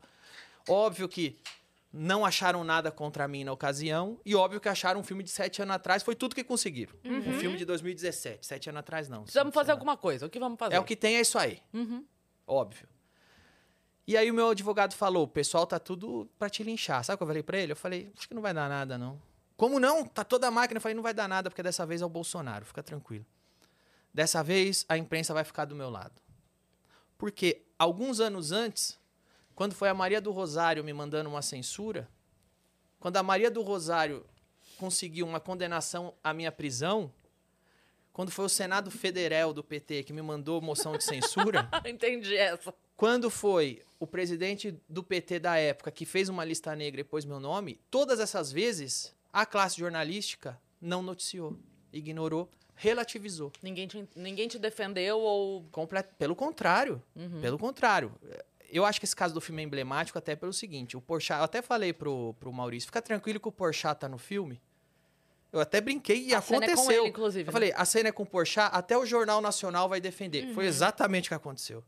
Porém, quando a censura veio da esquerda, quando a censura veio da Maria do Rosário, quando eu fui condenado à prisão em primeira instância pela Maria do Rosário, o próprio Porchat, num programa da GNT com ele, juntou Emicida e todo mundo para dizer como a Maria do Rosário estava certa e eu estava errado. Para relativizar aquela Ou censura. seja, a mesma situação. É a mesma situação, eu diria até um pouco pior. Porque naquele momento eu fui condenado à prisão, Sim. em primeira instância. O que, que é mais grave? Censurar um Uma pessoa filme. que estava usando a máquina pública por interesse próprio, Isso. que nem pode. O que, que é mais grave? Um filme censurar. Um filme de 2017 ser censurado pelo governo? Ou um comediante ter a prisão decretada em primeira instância por uma deputada do PT? A minha prisão não foi notícia no Jornal Nacional. A, A sua cen- prisão, não, pelo amor de Deus. Não, a, a minha condenação. A minha, condenação. a minha condenação à prisão em primeira instância pela Maria do Rosário não foi notícia no Jornal Nacional. Não existiu. Uhum. Mas uma ceninha Já do, do meu filme. filme que queriam, como veio do Bolsonaro, foi notícia. E é legal, tem uma coisa legal no Jornal Nacional, que o filme no Jornal Nacional, meu nome não existe. É o filme que o Fábio Porchat tá na cena. Eu não, não existo, não é o meu filme no Jornal Nacional. Não citaram seu nome. Não, não, não existe. Embora eu tenha escrito, eu tenha convidado o Porchat. Aliás, sou bem grato pelo Porchat ter topado participar. Sim. O que eu tô dizendo aqui, eu tô relatando coisas que eu vivi. Então, eu acho isso muito emblemático. Quando veio uma censura oficial do PT, que já vinha me perseguido há tempos, com lista negra, moção de censura do Senado, moção de censura da Câmara, condenação à prisão em primeira instância, o próprio Porchat fez um programa com pessoas relativizando e dando razão. O Caetano Veloso, a Paula Lavigne apareceram no Twitter dando razão e dizendo que eu deveria ser preso mesmo. Eu tenho esses registros, eu tenho esses prints. Imagina o Caetano Veloso, proibido proibir, liberdade, dizendo que eu devo ser preso. Que eu tô certo, a Maria do Rosário está certa porque um eu, político. porque eu confrontei a Maria do Rosário no Twitter. Eu deveria ser preso. Porque eu confrontei o Zé de Abreu ter cuspido numa mulher. Foi aí que tudo começou. E você vê como é relativizar mesmo, né? Porque aí, assim, vai defender a mulher? Depende. Porque aí, se quem fez Depende. pode, ele pode cuspir na mulher. Claro, vamos Porque- relativizar. é. A censura depende. Quando vem do PT, a gente faz um programa relativizando. Quando vem do Bolsonaro, o Jornal Nacional mostra como isso é escroto. É o que você estava falando, né? Por exemplo, o negócio da, da pastora que você estava falando. A pastora Ninguém fala. falou mal de homossexual. Aí você vai e critica a pastora, você sofre o processo Isso. Criticando a pastora e você Isso, perde. isso. E ninguém aparece em sua defesa pra dizer, olha, Isso. olha a postura dele. Isso. É. Aliás, o, o Porchat me mandou um. Até no WhatsApp eu tenho aqui, na época ele me mandou, e aí, como é que tá? Eu falei, cara, fica tranquilo, tá tudo bem, porque é você que tá na cena. E ele falou que. Deu risada. Falei, todo mundo vai explicar que não foi isso, todo mundo vai explicar que é censura, todo mundo vai ficar contra o governo, porque é o Bolsonaro e é você que tá na cena. Tá tudo em paz. Não- Se fosse ao contrário, seria diferente. Se ele não tivesse na cena, se Fosse fosse, o governo do é. Lula, se fosse o governo da Dilma, aí provavelmente eu tinha que me ferrar mesmo. A censura estava certa. Pra classe, pra grande parte, não é generalizando, Uhum. pra, porque ainda tem muita gente independente e coerente, mas pra grande parte, pro UOL, pro Jornal Nacional, pra- porque não é que eu tô adivinhando, eu já vivi, Você sabe como funciona. eu já vivi. Sabe o que eu lembro? Que você. Eu, eu não sei se você pode falar em detalhes, mas eu lembro que você contou uma vez que um cara foi te entrevistar. E aí você sabia quem era o cara, você também gravou a entrevista. E aí, quando saiu a entrevista dele, você falou, tá aqui a íntegra. Ah, sim, aconteceu, Quem foi quiser na comparar. Foi, foi no no- lançamento do filme, não foi? aliás, no lançamento deste mesmo filme, que o Do cara Como Se Tornar, é isso? É. Que ele pegou a entrevista, pôs escrita, eu falei, bom, vocês podem comparar o que, que ele perguntou, o que, que eu disse o que, que foi escrito. E aí ele foi demitido da Folha. Porque você tinha. Agora, tinha você se precaveu, né? É, eu Você gravei. gravou. Eu gravei inteiro. é. E era sempre assim, era um filme de comédia que o cara vinha me taxar coisa que não tinha nada a ver com o filme. Vinha cutucar, vinha Sim. encher o saco. Eu só mostrei. Falei, compara ali. Ele disse que eu falei umas coisas e o que eu disse tá no vídeo. E aí Uhum. algumas coisas eram meio discrepante assim. E foi isso. Eu lembro que na época você até comentou assim que você tanto sacou qual era dele, que tem um momento que você para e o Fabrício continua falando, e você, tipo assim, Fabrício, tranquilo, eu já, já entendi o que, que tá acontecendo aqui. Tá no vídeo, ele tá falando, eu falei, Fabrício. Ele veio, o que que acontece? Eu falei, ele veio, foi mais ou menos isso. Eu falei, ele veio pegar uma história, ele não veio ouvir a gente. Então, ele vai usar tudo que a gente responder pra encaixar No na que ele matéria que ele já tem. Ele já tem uma matéria. A matéria, eu sou uma pessoa que não posso fazer filme, eu sou uma pessoa execrável. Eu sou uma pessoa do mal. Qualquer coisa que você falar, Uhum. ele vai encaixar lá. Então Uhum. tá bom. E foi o que que aconteceu no fim, né? foi? O que que você quer que eu fale? É isso. Me dá o seu roteiro. É isso pra eu aí. ler, pra Isso, facilitar. Isso. E sobre rumores de Danilo Gentili na política? Hum. Você você entraria? Você se elegeria presidente? Se candidataria a ser eleito presidente? Eu acho que isso é uma coisa muito séria. Essa é uma coisa assim que. Tem...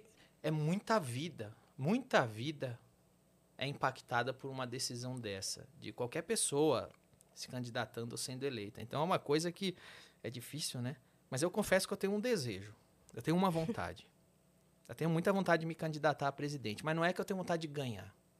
Eu tenho vontade de E no debate. De- ir no Debater. debate da Rede Globo.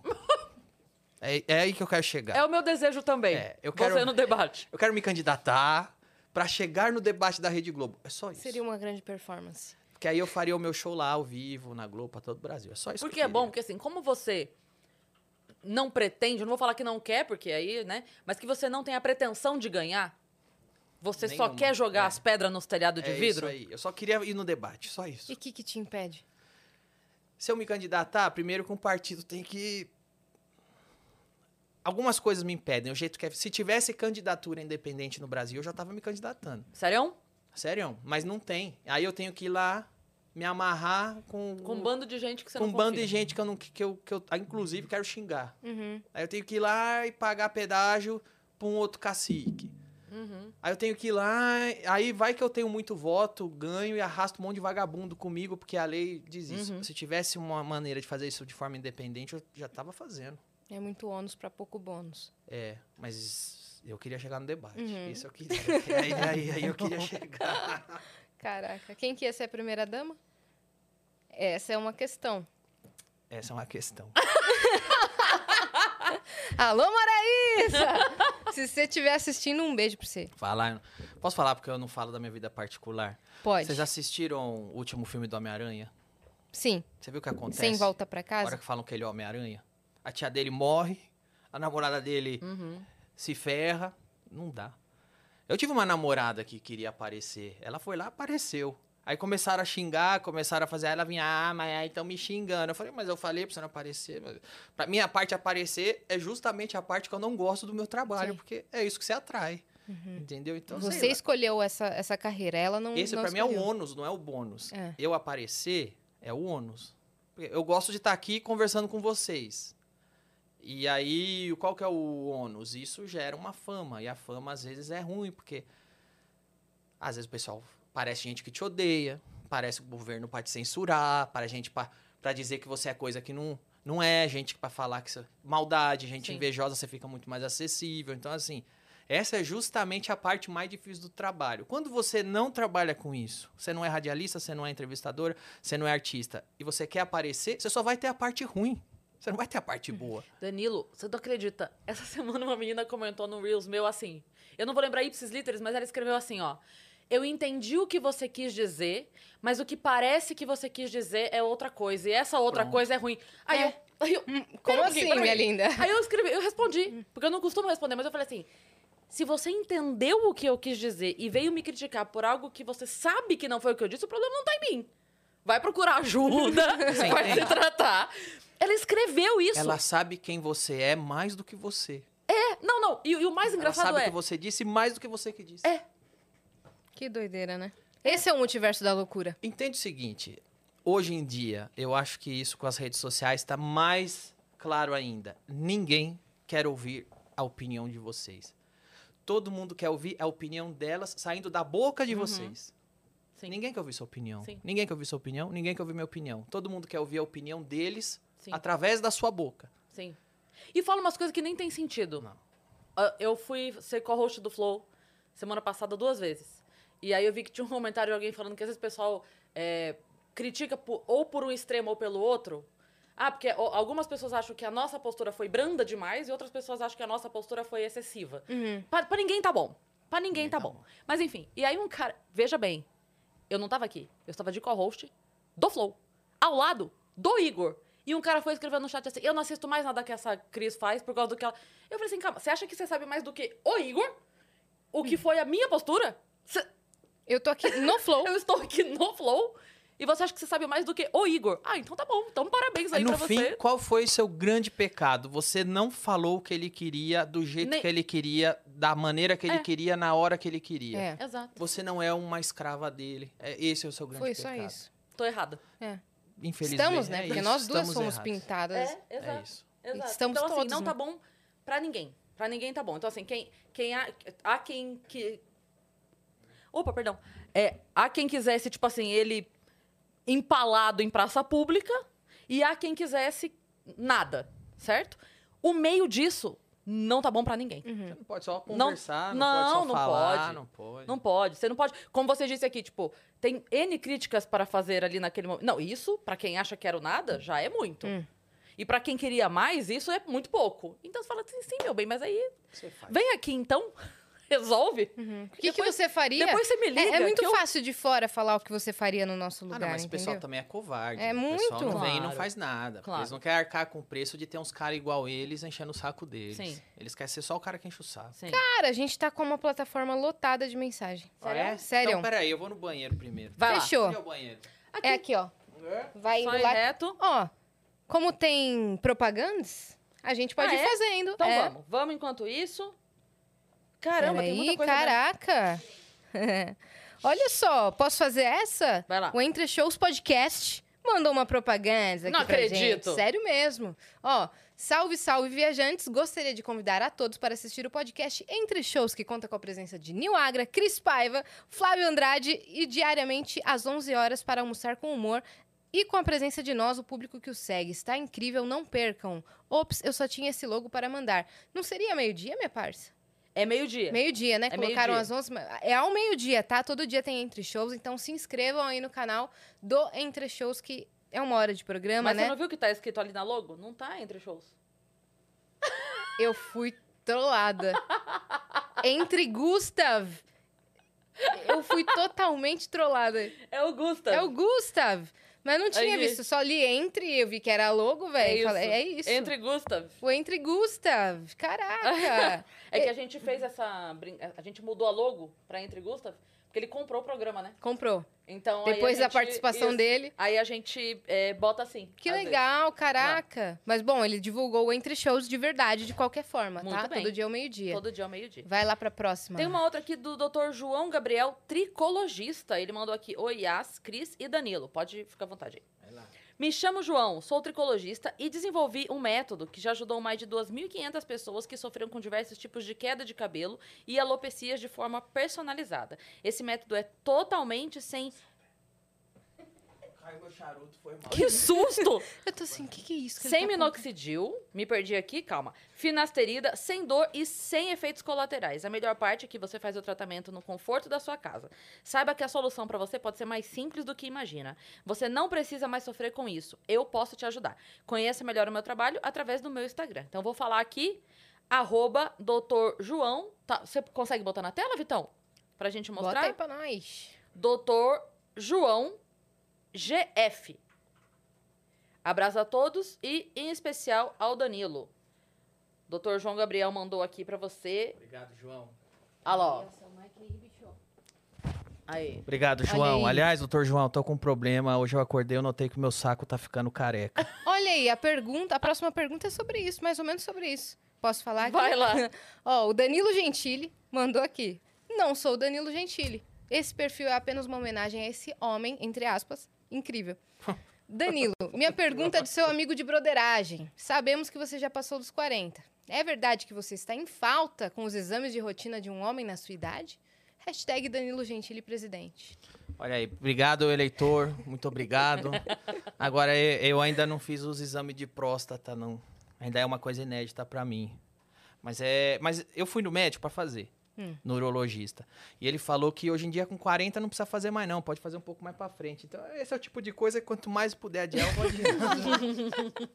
Então, realmente, ele está em falta, mas um dia não estará mais. Então você ainda tá virgem. É, tô, graças a Deus. E, e ele, e ele falou que é, dá pra esperar um pouco, ele fez os exames, falou, tudo bem, não precisa ainda, tá tudo certo, então tá bom. É, você gostou de mais qual? Você quer qual mais? eu gostei mais algum? do normal. do tradicional, Mas eu quero né? um café. Quero café! Que isso, meu? é, ficar pilhadaço Isso aí, aqui é uma é café. porcaria! Caria, tem merda nenhuma! não- merda café! Quero café! Eu amo esse meme. Eu e tem o também. da menininha também. É. Meu sonho é conhecer esse velho. mano. Quer o café? Chamar pro de noite. Tentei chamar, não achamos. É mesmo? Ah. O velho do café? Acha a Anabela de Malhadas, por favor. Quem que é? Você não conhece a Anabela de Malhadas? Depois eu te Não, mostro depois me manda. Maravilhoso. É? São seis minutos maravilhosos de vida. Tem que ter um episódio só com memes emblemáticos. É. Já teve, a gente né? fez já, Já a gente já teve. teve. Nesse daí a gente tentou chamar o velho do café, não achamos o velho do café. Caraca, falta Tem, aí. tem um do TikTok que é um áudio de uma menininha falando assim: Oxe, tem café? Ah, Aí é? a mãe fala: Tem. Quer o café? É. Você não quer um suco? Não, quer o café. É, é a neta desse velho. É, É a neta do certeza. velho. Com certeza. Vamos lá. Ó, tem mais coisa. Miguel Fernandes mandou: Danilo, você é foda. Puta. Com... Acho que faltou uma vírgula. Puta, vírgula. Comediante. Mentira, tô brincando. Puta comediante e gente boa, apesar de dizer o contrário. Não tenho pergunta, mas acho incrível não cobrar a entrada na sexta para dar acesso à comédia. Fiz um desenho seu e da Yas. Marquei ela, mas ela não viu. Pô, em breve faço mal, da Cris. irmão. Esses desenhos estão no meu Insta. Miguel Fernandes, underline, SF. Ô, eu, eu geralmente vejo. Desculpa aí se eu não vi seu desenho. É Miguel Fernandes com Z, tá? eu, vou, Underline, eu vou ver hoje, tá? SF. Muito bem. Prometo. O Pedro Rian mandou: Oi, Cris e Yas. Sou animador na série Irmão do Jorel e queria saber se o Danilo assiste desenho animado e o que acha do tipo de humor nas séries animadas mais atuais, que é bem diferente do humor dos desenhos mais antigos. Ah, não, eu acho Irmão do Jorel uma das séries mais legais que tem. Muito legal mesmo. E, e quando eu soube Juju. que era brasileira, eu soube assim, ah, faz tempo que eu sei que é brasileira, porque as primeiras vezes que eu vi, eu falei, isso é legal. Aí eu fui pesquisar, eu já vi que era brasileira. E fiquei, pô, mó orgulhoso. Falei, porra, é demais, é demais. Irmão do Jorel é demais. É isso. Então, respondido. Muito bom. Tem uma aqui da Mariana C. Almeida. Eu ia, ler- eu ia ler Cal. Calmeida. Mariana Cal Almeida. Oi, Danilo. Vi a entrevista do Porchat aí no Vênus e no Roda Viva. Nas duas, ele diz que o politicamente correto é bom para o humor e que vários humoristas brasileiros fazem questão de fazer piadas que machucam. Para mim, soa contraditório e hipócrita pelo humor que ele faz. O que você acha? Deus te abençoe. É, eu acho que esse é o problema. Quando você diz que alguma coisa politicamente correta é boa para algum tipo de liberdade de expressão, na hora você já está assumindo uma militância. Você é um militante, não um comediante. Por que que eu... É, como que eu posso exemplificar isso? É, eu, eu acho que tem uma confusão muito grande. As pessoas acham, confundem ou tentam vender que o politicamente correto é uma maneira de não magoar pessoas. É como se fosse uma regra de etiqueta onde você não vai falar algo que pode porventura magoar alguém ou trazer algum dano emocional para alguém, o que é uma mentira. O politicamente correto, na verdade, nada mais é do que uma briga pela hegemonia da ofensa. Não trata-se de não ofender, trata-se de escolher quem pode e deve ser ofendido. É disso que se trata. Esse negócio de não ofender, não magoar, isso não é politicamente correto. Isso se chama educação. É uma coisa que tua mãe, desde criança, fala: não fala isso que a dona Maria vai ficar puta, te dá um tapa na cara. Isso é educação. Comediante geralmente não tem educação. Alguns têm. Alguns têm, alguns não têm. Alguns vão falar, não vou falar isso, tal pessoa pode ficar puta, não vou falar isso, tal pessoa pode ficar brava. Mas o politicamente correto em si nada mais é do que uma agenda política ditando a sua liberdade de pensar e de falar. Nada mais é do que uma agenda política forjando uma régua de linchamento. É uma agenda política for, forjando um paredão. Então eu vou inventar minhas regras aqui no meu grupinho. Eu tô do grupinho da Beautiful People. A gente tem cinco regras. É nossa, essas são nossas regras políticas. Se você, que não é do meu grupinho, não é do grupinho de ninguém, burlar essa regra, vou te fuzilar, porque você está uhum, errado. Uhum. Na própria fala dele, inclusive, isso fica claro, é, porque assim, ele diz durante a conversa, eu acredito que seja nisso aqui, nisso que ela está dizendo que é, é, contraditório e hipócrita. Porque o que acontece? Durante o papo, ele diz é, sobre piadas que não são mais necessárias serem feitas porque as piadas machucam.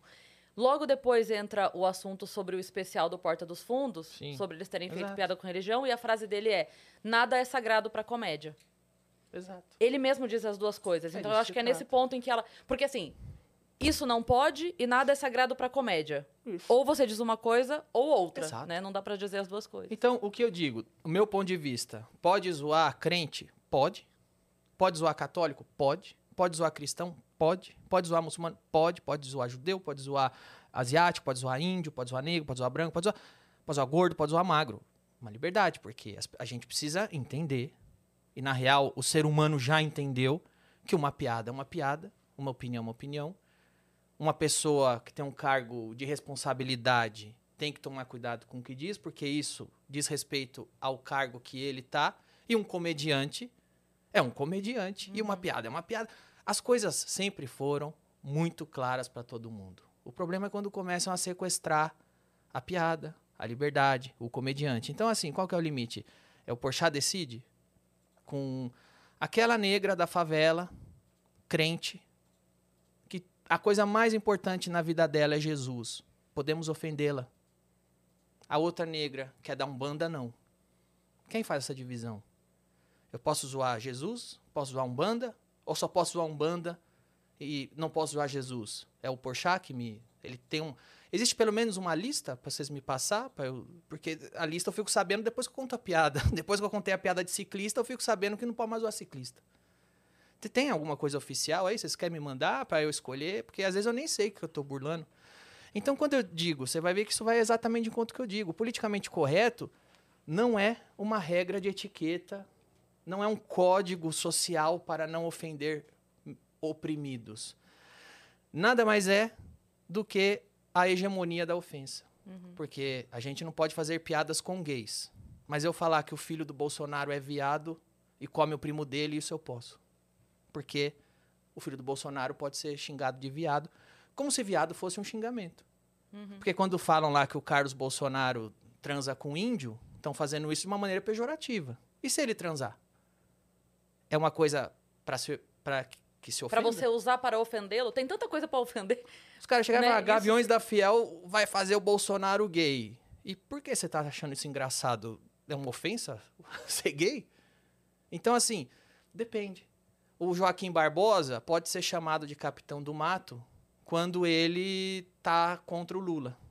Aí você não tem racismo, é o racismo do bem. Certas, por exemplo, eu falei isso já algumas vezes. Eu zoava a Dilma, uma jornalista da Folha de São Paulo me ligou e falou: Você é machista porque está zoando uma mulher. Eu falei: opa, eu nem sabia que a Dilma é mulher. Mas de todo modo, eu tava zoando uma presidente. Depois a Dilma caiu, eu fui zoar a, a mulher do Temer. Aí nenhuma jornalista perguntou se eu tava sendo machista ou não. Porque aí podia. Porque aí podia. Então, eu respondo: qual é o limite do humor? É o politicamente correto. Qual é o politicamente correto? É a agenda política do grupinho que se acha iluminado. Eles vêm e dizem: com banda não se zoa, com crente se zoa. Eu, eu acho, se zoa os dois. Como comediante, eu posso zoar os dois. Como ser humano, se respeita os dois. Uhum. O que eu acho como, como cidadão, você respeita a liberdade do umbandista praticar a religião dele, do crente praticar a religião dele.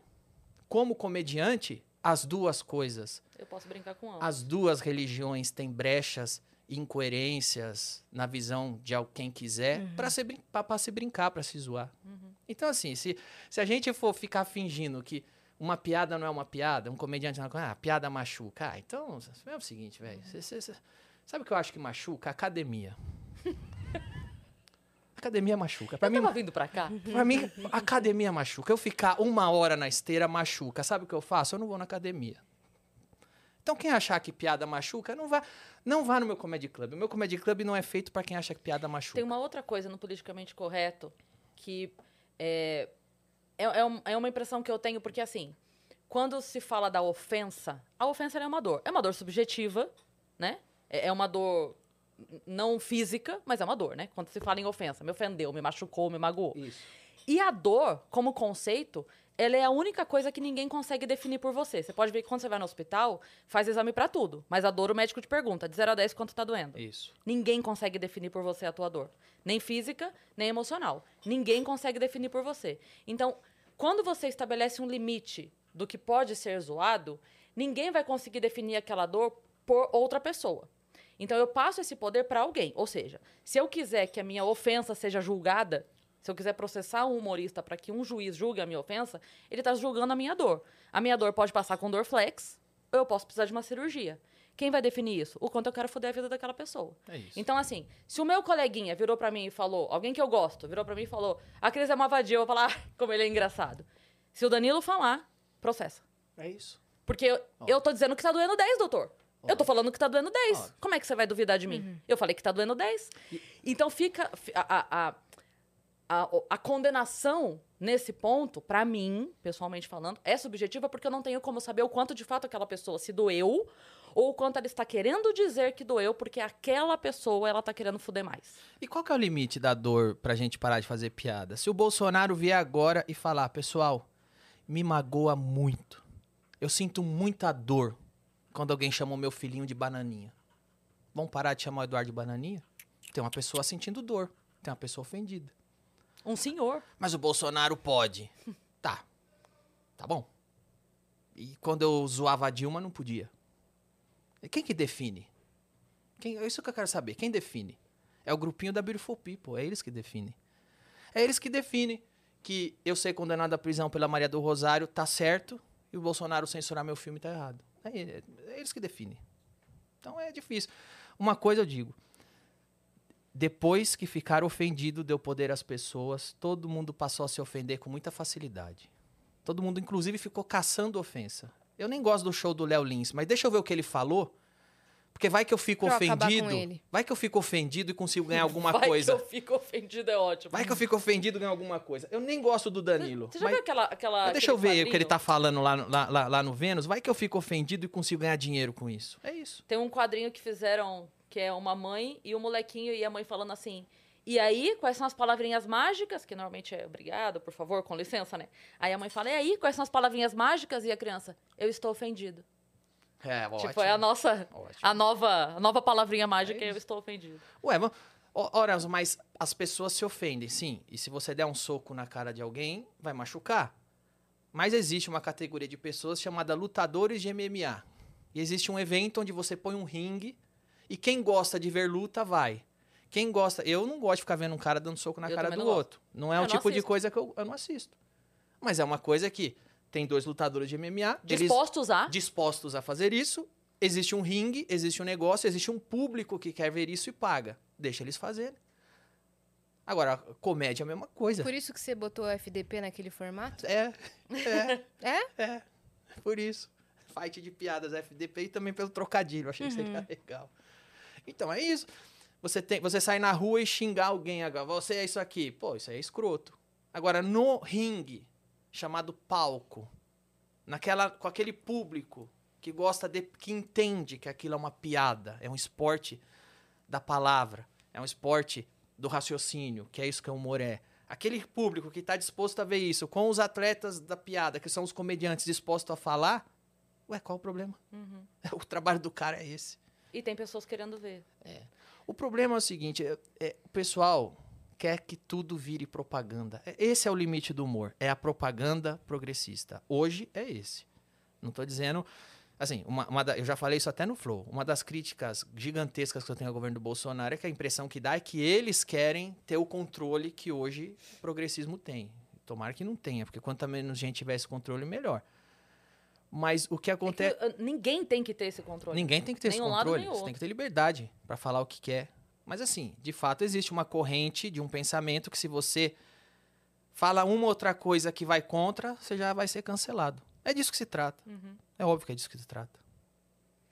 Ó, a gente tem mais pergunta aqui. Bora ó. lá. O Luiz Eduardo Neri mandou. Olá, Yasmin e Cris. Programa muito legal com o Danilo. Danilo, quais os planos para cinema e série? Algo de Exterminadores do Além ou projeto novo? E aquele fangame dos Exterminadores tá ficando bom, hein? Tá mesmo, tem um cara que tá fazendo um fangame dos Terminadores que tá demais, velho. Tá demais, tá sensacional. Agora, eu tenho é o em segundo... primeira pessoa? Como é que é? Não, é, tem eu, Murilo e o Léo, e tem o palhaço amendoim endemoniado. é demais, velho, é demais. mesmo? ele sempre me manda imagem, eu posto lá no perfil dos Exterminadores. Eu tenho o roteiro escrito do segundo filme dos Exterminadores do Além. Eu tenho o roteiro escrito do segundo filme do que seria Como se tornar o pior aluno da faculdade. Eu tenho há anos um roteiro escrito de uma comédia de Natal. E. Enfim, tá escrito lá. Ninguém quer fazer, acho que ninguém vai fazer.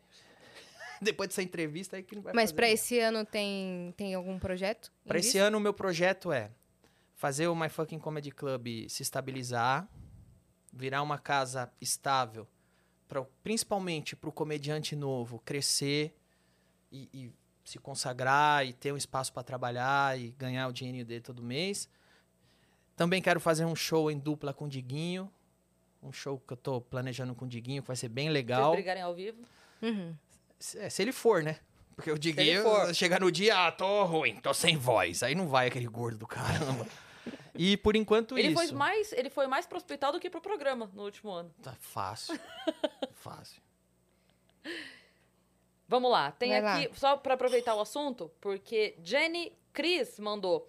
Oi, Cris e As, adoro o podcast de vocês. Danilo, aqui é a Jenny do Sweet Gentile. Ah, eles são os amores, me São marcam gente boa. sempre. Fofos. O Nossa. trabalho deles é demais. Nossa, me marca, são super carinhosos comigo também. Dá um spoiler pra gente dos seus próximos projetos. Ó lá. Vai ter inauguração de alguma franquia da Gentile ainda esse ano? Manda um beijo pras minhas amigas que são ADMs do Putz Gentile e do Danilo Gentili Citou.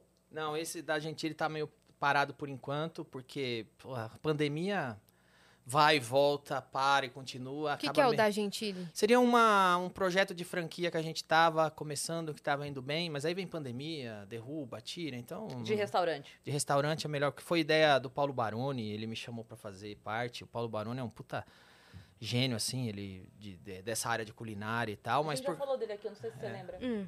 A gente contou a história de quando aconteceu toda a cagada do, do negócio lá, aquele que descobriu tudo. Sei. Só que aí, Tá. por causa da pandemia, tá, tá, tá meio instável para esse tipo de negócio no momento. Então, tá passando tudo por um, por um processo de reestruturação. E a gente ainda tá sem previsão disso aí. Boa. Então fica aqui o beijo para as amigas do Putz Gentili e do Danilo Gentili Citou. Beijo e beijo pra Só, Jenny só também. lembrando o público, tá?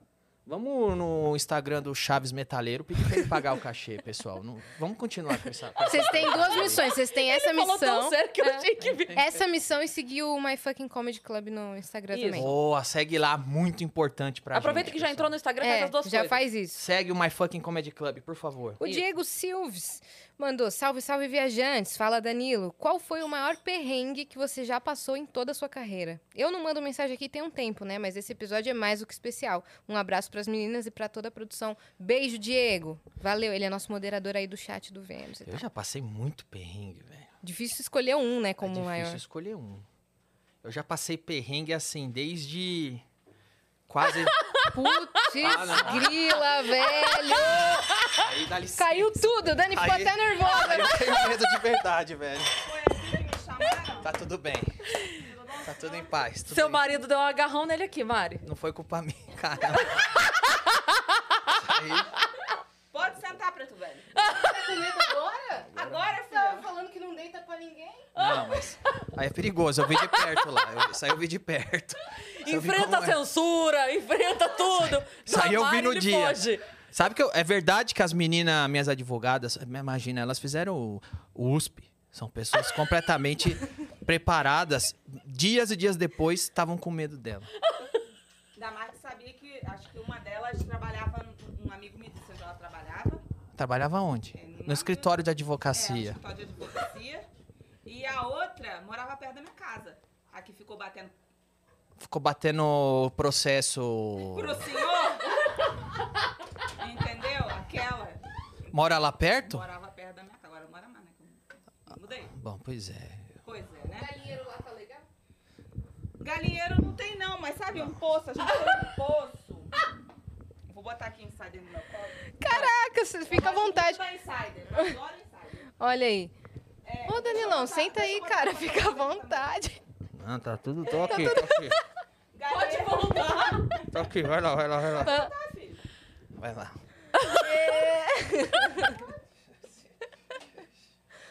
Mari, aquele dia. Galinheiro a gente não tem não, mas poço... Poço? Poço, tem um poço lá. Mas só uma informação, O quê? solta. Só essa informação, né? Do- Tem um poço, ela não quis dizer nada Eu com não quis isso. dizer nada com isso. Ah, Tá contando só as novidades. Claro, não, claro. Tem assim um poço de uns 7 metros de profundidade. Não, eu, eu. Eu já mudei de advogado, inclusive, já tô com outro escritório. São advogados agora? Não. Não, se for advogado 12, eu quero saber porque você não trouxe Não, hoje. é advogado. Tem o Maurício Bunazar, mas tá em Brasília. O Nazaré é um querido. É. Bom, vamos embora. Vem só aqui É, achar meu por favor, valeu. Não, tá tudo em paz. Porrete. Conversa Esse não é o amigável. porrete original, né? Você não achou o É taco o porrete original. É Você não tava com um taco de beisebol naquele dia? Não, era esse aí, eu lembro. Caraca, meu irmão. Eu nunca esqueço um porrete. Dá mais desse tamanho, né? Ah, Caraca, tá esse daí é brabo, aqui. né? É Uma- a, a ponta dele é meio fálica, né? É, meu. É, é Dá pra ter vários tipos de uso. balanço. Ah, ok. Sei. Ela achou que ia assustar minhas advogadas que saíram, elas ficaram é felizes. Sair a gente já saía. Saía de menos. saía de menos. 100 reais a hora, meu parceiro. Ali não, é, porque são pessoas qualificadas, né? Caralho, eu falei pro Igor assim, então, vou passar a cobrar. Não é não? Mas é que elas têm PhD, fizeram MBA, Entendi. estudaram fora. Uma delas tá na Cuidado com as Austrália. siglas aí, não vai se confundir. Aquelas- Não, daqui a pouco tá falando sigla, às vezes É, né? confunde, né? Pois é, pois é. Essa aí deu medo. Ela Obrigada, deu medo. Mari, pela. Aquele dia, Olha lá, ó. aquele dia ela deu medo. Ó, criando hoje o Caraca, velho, que isso- esse porrete aí dá Aquele medo, velho. medo. Ai, Que meu isso, Deus. mano. Mari, obrigada. Ela vai ficar aí de olho, vai que, né? Vai que. Ó, deixa eu aproveitar que tem mais uma, uma divulgação aqui pra fazer. Dá um cafezinho, Vai lá. um cafezinho pra mim. Cafezinho, Dani? É isso? Tá voltando o café. Nossa, cara, a Dani ficou até nervosa aí. Não, ela, ela saiu puxando a mesa, ela falou, caramba, deixa eu tirar a mesa que ela vai quebrar Vai a mesa, esse porrete aí. Eu, porra, você tá louco, tá trauma. Aquele dia ela deu medo, eu não tô brincando. Você viu que parou na hora a gracinha, acabou o podcast, acabou Foi, tudo. cara. Depois tacou o pirulito na cabeça, não foi? Você tá louco. Tudo que tinha alcance tá Eu saí, eu saí correndo. muito bom. O que, que temos de Ó, enquanto eles divulgação aí? café, vamos falar aqui, ó. O Rafael Rosa, ele mandou aqui uma divulgação falando que domingo, às 21 horas, no canal do YouTube. Então vamos lá, domingo, se você não estiver em São Paulo e não for no My Fucking Comedy Club assistir o Clube de Mulheres, se você estiver em qualquer outro lugar do Brasil ou mundo, no canal do Rafael Rosa, moderador do chat do Vênus, a galera aí deve conhecer, vai rolar um bate-papo com o Gustav para falar sobre o trabalho dele na Marvel, Star Wars, Disney, DC e como foi trabalhar com a equipe indicada ao Oscar de melhores efeitos visuais pelo filme Vingadores Guerra Infinita. Caraca, Estão todos demais, convidados. velho. Então, tá aí no canal do Rafael Rosa, quem quiser ver o papo dele com o Gustav, tá lá. Muito legal. Doideira. Falando em Gustavo, eu vou ler a pergunta dele, então. A mensagem Bora que lá. ele mandou aqui, ó. Salve, salve, salve, viajante. Sextou. E sextou muito. Hoje já tivemos Arin e Anne mais cedo. E agora arrematando essa semana com Danilão. É, você viu que o Vingadores veio a Tora aí. É. Veio, veio com a, com a paulada. Ela tá lá fora, acho que, observando a gente. Tá não? Mari tá. ó, você causou isso daí, ó. O que o Danilo faz para o humor brasileiro é indispensável. Danilo, você quando olha para trás na sua história de carreira, dá vertigem? Acho que esse programa de hoje está épico. Obrigado. Beijo, Gustav. Ah, nem se eu parar pra olhar pra trás. é- Você desmaia, né? O que eu faço é igual montanha russa. Eu amo montanha russa, mas eu tenho muito medo de altura. Então o que acontece? Eu vou na montanha russa, eu não penso. E eu pago o preço. Sabe qual é a pior parte da montanha russa pra mim? É a subida. É só aquela hora que eu tenho medo. Porque a subida da montanha russa, eu me cago de medo, porque eu tenho medo é de altura. A descida é demais, a pirueta é demais. Então, assim, eu não penso que vai ter a subida. Eu só entro na fila, entro, me cago de medo na subida e depois aproveito a viagem. É isso que eu faço com as coisas que eu faço. Eu não paro pra pensar, não. Eu sei que eu, eu vou me cagar de medo em algum momento, mas Sim. depois. Mas enquanto você estiver se cagando de medo, tá bom. É. O ruim é quando parar de cagar de medo na subida. Exato. Igual Né? agora que eu me caguei de medo. Olha aí, quer dizer que você ainda tá sentindo as coisas. É. Então tá ótimo. O que Pô. mais que temos aí, minha parça? Vamos lá. Pre- Pedro. Pedro. É, Ryan, não sei se é Ryan, Rian. Cris Ias, melhor podcast da vida. Gostaria de saber do Danilo o que ele acha do lado tóxico das militâncias, quando uma verdade de um grupo vira uma arma agressiva e destrutiva. Falamos É aquilo que você aqui, tava né? É, esse é o problema, porque eu acho que eu, quando vou fazer minha comédia, quando vou fazer meu programa, eu sempre me coloco no lugar que eu realmente estou, que é o lugar da pessoa comum, porque é o que eu sou. E entre duas militâncias, tá sempre a pessoa comum. O prejuízo é sempre dela. Porque uma militância de um lado, uma militância de outro, só é militante porque tá ganhando para isso. Então, quando você vê um artista que fica militando muito por um lado político, pode ter certeza que ele ganha para isso. Ele ganha, sabe o quê? Publicidade. Porque ele vai, caga a regra da- do politicamente correto, aí tem lá na agência publicitária o menininho, a menininha que acabou de sair da faculdade, que vai abrir a cancela do pedágio, ele vai passar. Então, esse artista ganha publicidade, ganha porta aberta no streaming, ganha a- a- o jornalista falando que ele é um gênio. Do outro lado, hoje, né, a gente tem um militante do governo que com certeza ganha mamata, com certeza ganha sua teta.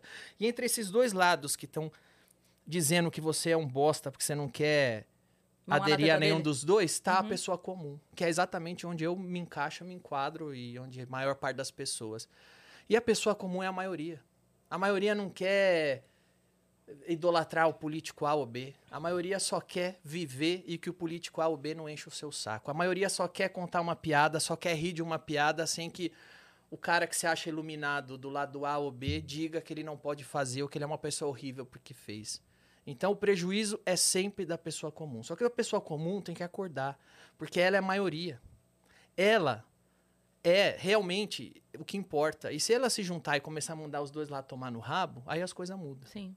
Tem que parar de aderir, tem que parar de se intimidar. Quando vem o jornalista falar que você não pode falar isso, quando vem o, o comediante falar que essa piada não pode ser contada, quando vem o, o- o vereador, o deputado falar que você não pode fazer isso ou aquilo, você tem que mandar tomar no cu. É o que eu disse quando eu vim no Flow, você tem que levantar o dedo no meio e falar, cancela isso aqui. Foda-se. O poder deles sobre vocês acaba na hora que você levanta o dedo pra eles. Na hora. É o que tem que começar a ser Sim. feito. E tem uma coisa também que é, tem uma, uma frase que o Chico Anísio falou naquele O que vida a vida, que ele falou assim: "O humor é quem denuncia". Eu acho maravilhosa essa frase, porque às vezes as pessoas esquecem que se o humorista tá fazendo o- piada com o buraco na rua, ele não fez o buraco na rua. Exato. Aquele buraco na Exato. rua é motivo de uma má administração. Então, o fato de eu estar zoando o buraco na rua é pra jogar luz em cima de um problema. Então, quando você faz, por exemplo, um filme onde você coloca lá uma denúncia em forma de piada, porque você é humorista, se você fosse artista, pintor, você pintava um quadro, se você fosse poeta, você faria uma poesia. Você é humorista. Então, em forma de piada, você faz uma denúncia a respeito da ação de pedófilos. Mostrando o absurdo que é a ação de pedófilos. Ok. Porque você é humorista, então você age daquela forma. Mas é uma denúncia. Então você joga a luz no problema, só que aquele problema incomoda, porque ninguém gosta desse problema, ninguém quer que ele exista. Então é mais fácil a gente não, fingir que ele não existe. quem jogou a luz no problema. É. Entendi. Então, assim, tem, tem uma. Eu não sei se você lembra disso, mas uns anos atrás, no Oscar, o Chris Rock, ele levou umas crianças para levarem um. Entrou umas crianças junto, estavam os filhos dele, e umas crianças é, para levarem a ficha dele. Você lembra disso, dessa cena? Não. Entraram umas crianças, estavam os filhos dele, tinha umas outras crianças e tal. E aí tinha uma criança com, com os traços orientais, assim, que entrega a ficha e aí ele fala: Ah, obrigada, não sei o quê. Ele- eu não lembro exatamente o que é que ele fala, mas ele fala assim: Ah, ela tava tá lá atrás fazendo um tênis e parou pra me trazer. E aí o que acontece? O mundo inteiro criticou o Chris Rock por essa piada, porque trabalho infantil não é piada. Trabalho... Eu sei que não é. É óbvio que não é. Mas é uma realidade. Mas é uma realidade. E dói muito pra pessoa que tá usando um vestido de 100 mil dólares. Isso. claro. Lembrar que naquele momento tem crianças trabalhando. Ela não quer E- lembrar. não quer lembrar. Ela quer comer o caviar sem lembrar que existem. lembrar. Só que aí eu penso o outro lado. Se eu fosse uma criança nessa situação, eu ia amar que alguém usasse a maior audiência do mundo Pra lembrar que lembrar as pessoas que eu existo. Claro, E pra causar incômodo. Porque a Claro. função é causar o incômodo. claro. Porque a gente faz em forma de piada, de novo, porque somos humoristas. Mas não tinha como o Chris Rock entrar e falar: olha, eu trouxe um acróstico sobre o trabalho infantil. Vou Não. ler para vocês. Todo mundo ia falar: o quê? Ele é o Chris Rock, certo? Ele é o Chris Rock. Ele não é da ONU, certo? Exato. Ele não é a Loreta da ONU. Como chama Exato. que a mina chata lá?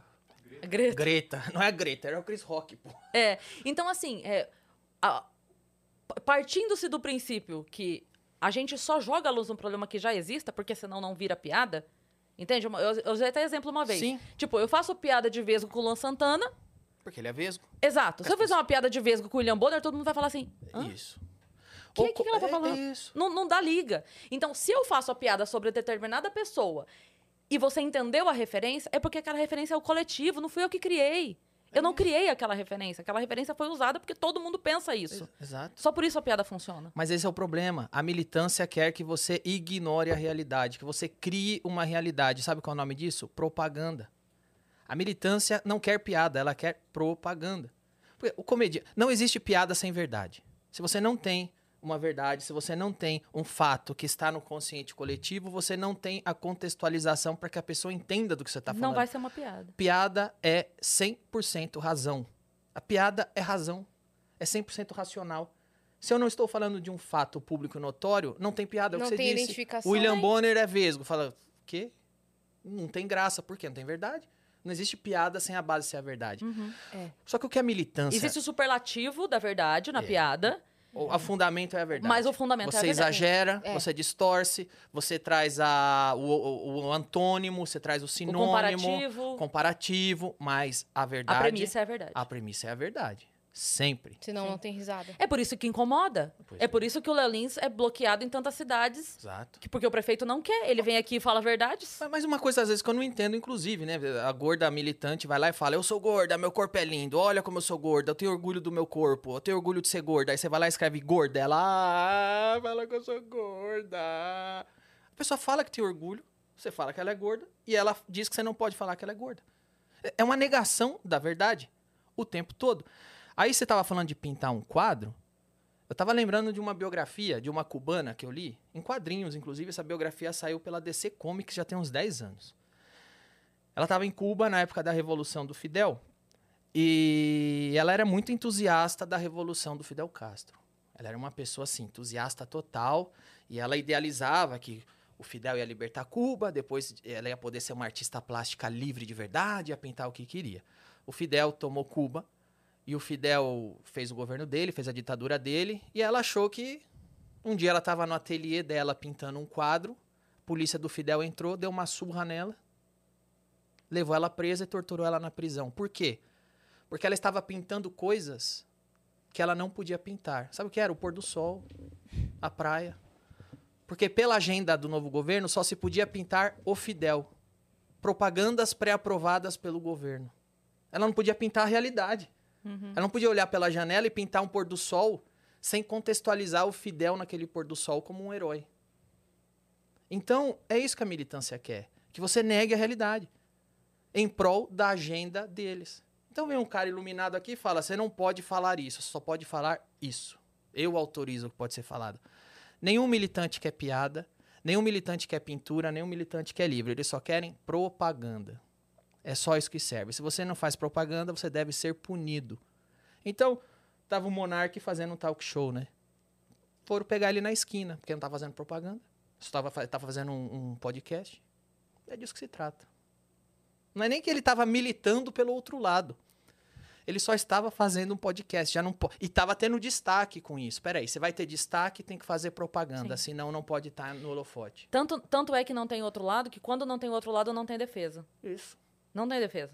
É, ah, se tivesse um lado de defesa, en- entende? É porque ele estaria defendendo um lado. Ou A ou B. Eu digo assim, se ele defendesse A, na hora que ele brigou, B atacaria, A defenderia. Não tem, não tem. E isso acontece, como você falou, com, a- com quem tá no meio. Quem tá no meio, de fato, não escolhe um pra abraçar, a hora que entra numa briga, não tem defesa de nenhum dos É dois. isso. Ninguém te É defende. isso. Eu prefiro assim, mas ninguém te defende, né? Se alguém me defender, eu tô errada. Eu tava falando de gorda aqui, militante. Aí você vai, aí você vai no show de comédia, tem gordo e tem gorda que dá risada de piada de gordo, porque é uma pessoa comum, não é um militante. Ele entende que aquilo é uma piada. E daqui a pouco você fez a piada de gordo, você tá fazendo a piada de ser magro, e ele tá rindo também.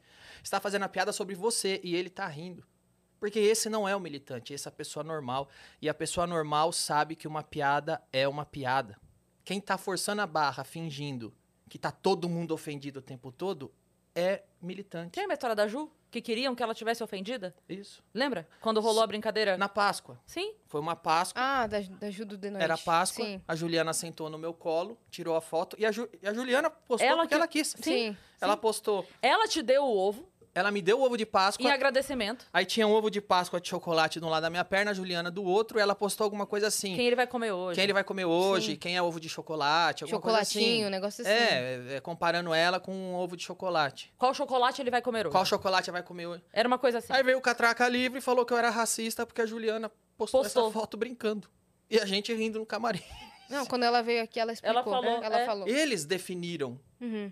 Aí você vê como o pessoal é. Pelo a seguinte- ideia foi minha, ela falou. Não, é pior. O pessoal fala que defende negro, minoria. Só que não. é- é. Eles colocam, por exemplo, nesse caso, a Juliana numa posição tão inferior. É igual o Greenpeace coloca um animal. Esse animal vai ser defendido por mim. Aí vem a Juliana e fala: Não, mas eu não tô ofendida. Cala a boca aí que eu tô te defendendo. Você tá ofendida assim. Não, não tô.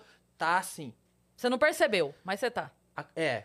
é, A sua causa é minha propriedade. Se eu estou falando que você tá, é porque você está. Como se ela fosse uma escrava de uma agenda.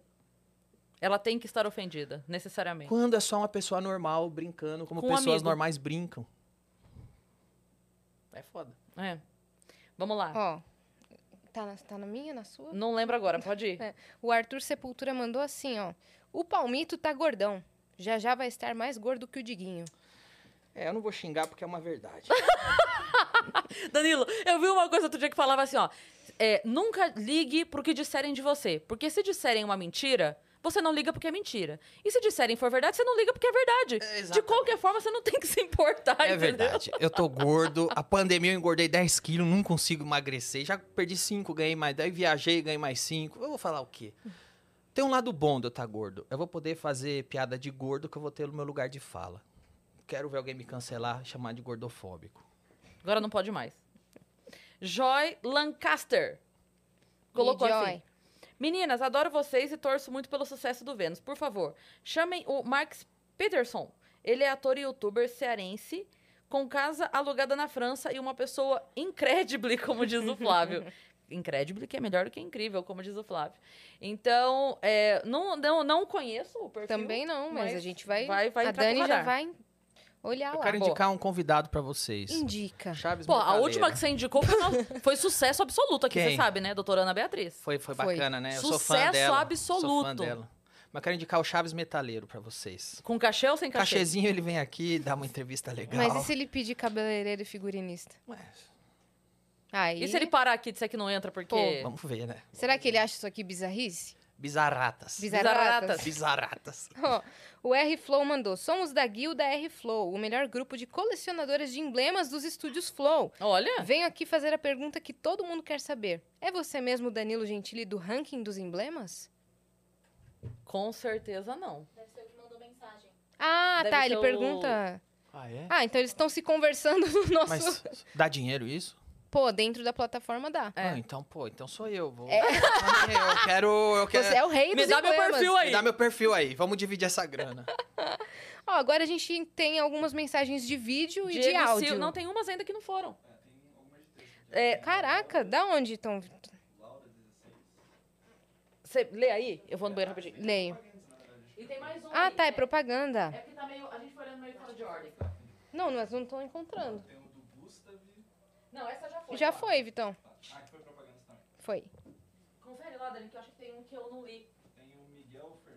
É, tem um áudio do Miguel Fernandes.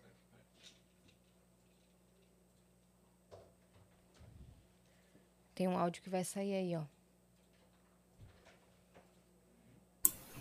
Salve, viajantes! Danilão, sou teu fã, cara. Assisto você daqui de Macaé, no Rio de Janeiro. Manda um abraço pra todo o elenco aí, pra toda a galera do Vênus. Salve.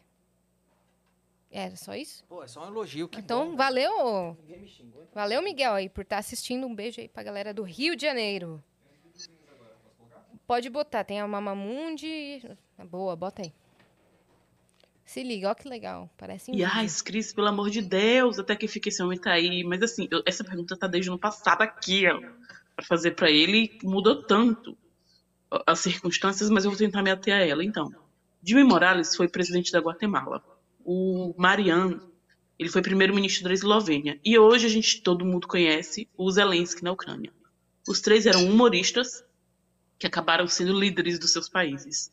É, e uma vez vazou, eu acho que era brincadeira, do Danilo Gentili se candidatar. Danilo, você pensa em, sei lá, entrar pra política? Ou até que se você acha que algum que isso possa acontecer, algum outro comediante virar presidente do Brasil?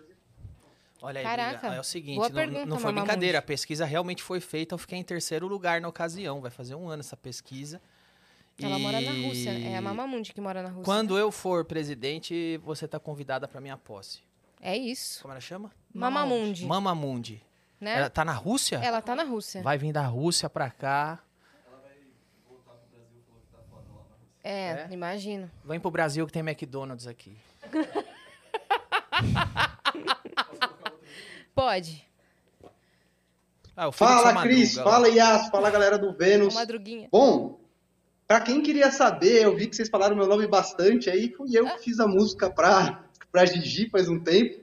É, na verdade, eu fiz essa música pra Gigi, fiz pra outras pessoas também. E, cara, a galera me encheu o saco pra eu fazer uma música pra uma tal de Dani. Cara, eu fiz uma música pra uma tal de Dani, mas não é pra essa mesma Dani. Ah, Mas, enfim, tô mandando um alô pra vocês, gosto muito de vocês aí. É, tava com receio de aparecer, porque eu sou um cara mais recluso, eu canto só pra colocar o coração pra fora mesmo, mas adoro Ah, é um vocês. romântico. É, vou te mandar no privado, ô Cris. Dá uma olhada lá.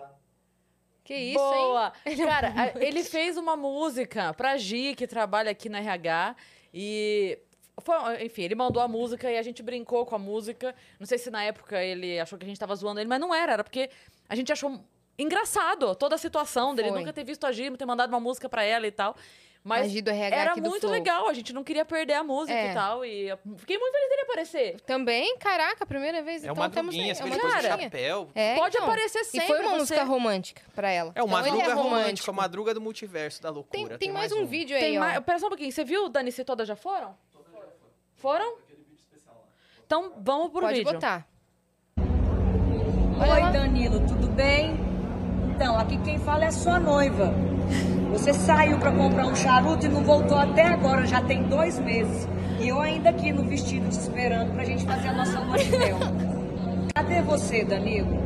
Danilo, amo muito você, amo sua amizade, amo todas as vezes que você recebe a gente no seu programa, que você recebe a gente, deixa a gente se sentir em casa, literalmente. Amo você, Cris. Obrigada por tudo, por tudo, por tudo, por toda a força, por todas as risadas juntas. Ai, queria muito estar aí com vocês, viu? Um beijo. Um beijo pra você, Yasmin. Parabéns pelo trabalho. Parabéns por esse podcast incrível. E logo, logo a gente tá aí também. Beijão, gente.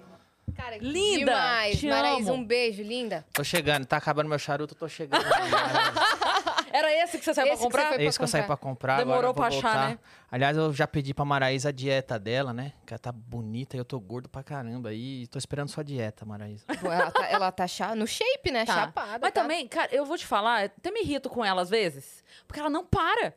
A gente sai, eu vou, eu vou no show dela, É. ou seja, eu tô curtindo, ela tá trabalhando. Aí, beleza, acabou o show, foi embora. Eu tô destruída. Eu durmo um dia inteiro. No outro dia ela manda mensagem 8 da manhã. Cris, tô aqui fazendo uma trilha. Eu falo, vai dormir! Pelo amor de Ela Deus! dire- é, foi virada a fazer uma trilha. Ela caraca. vai, eu não sei o que, que acontece, que, que água que é essa que ela toma. Como é que começou esse relacionamento de vocês?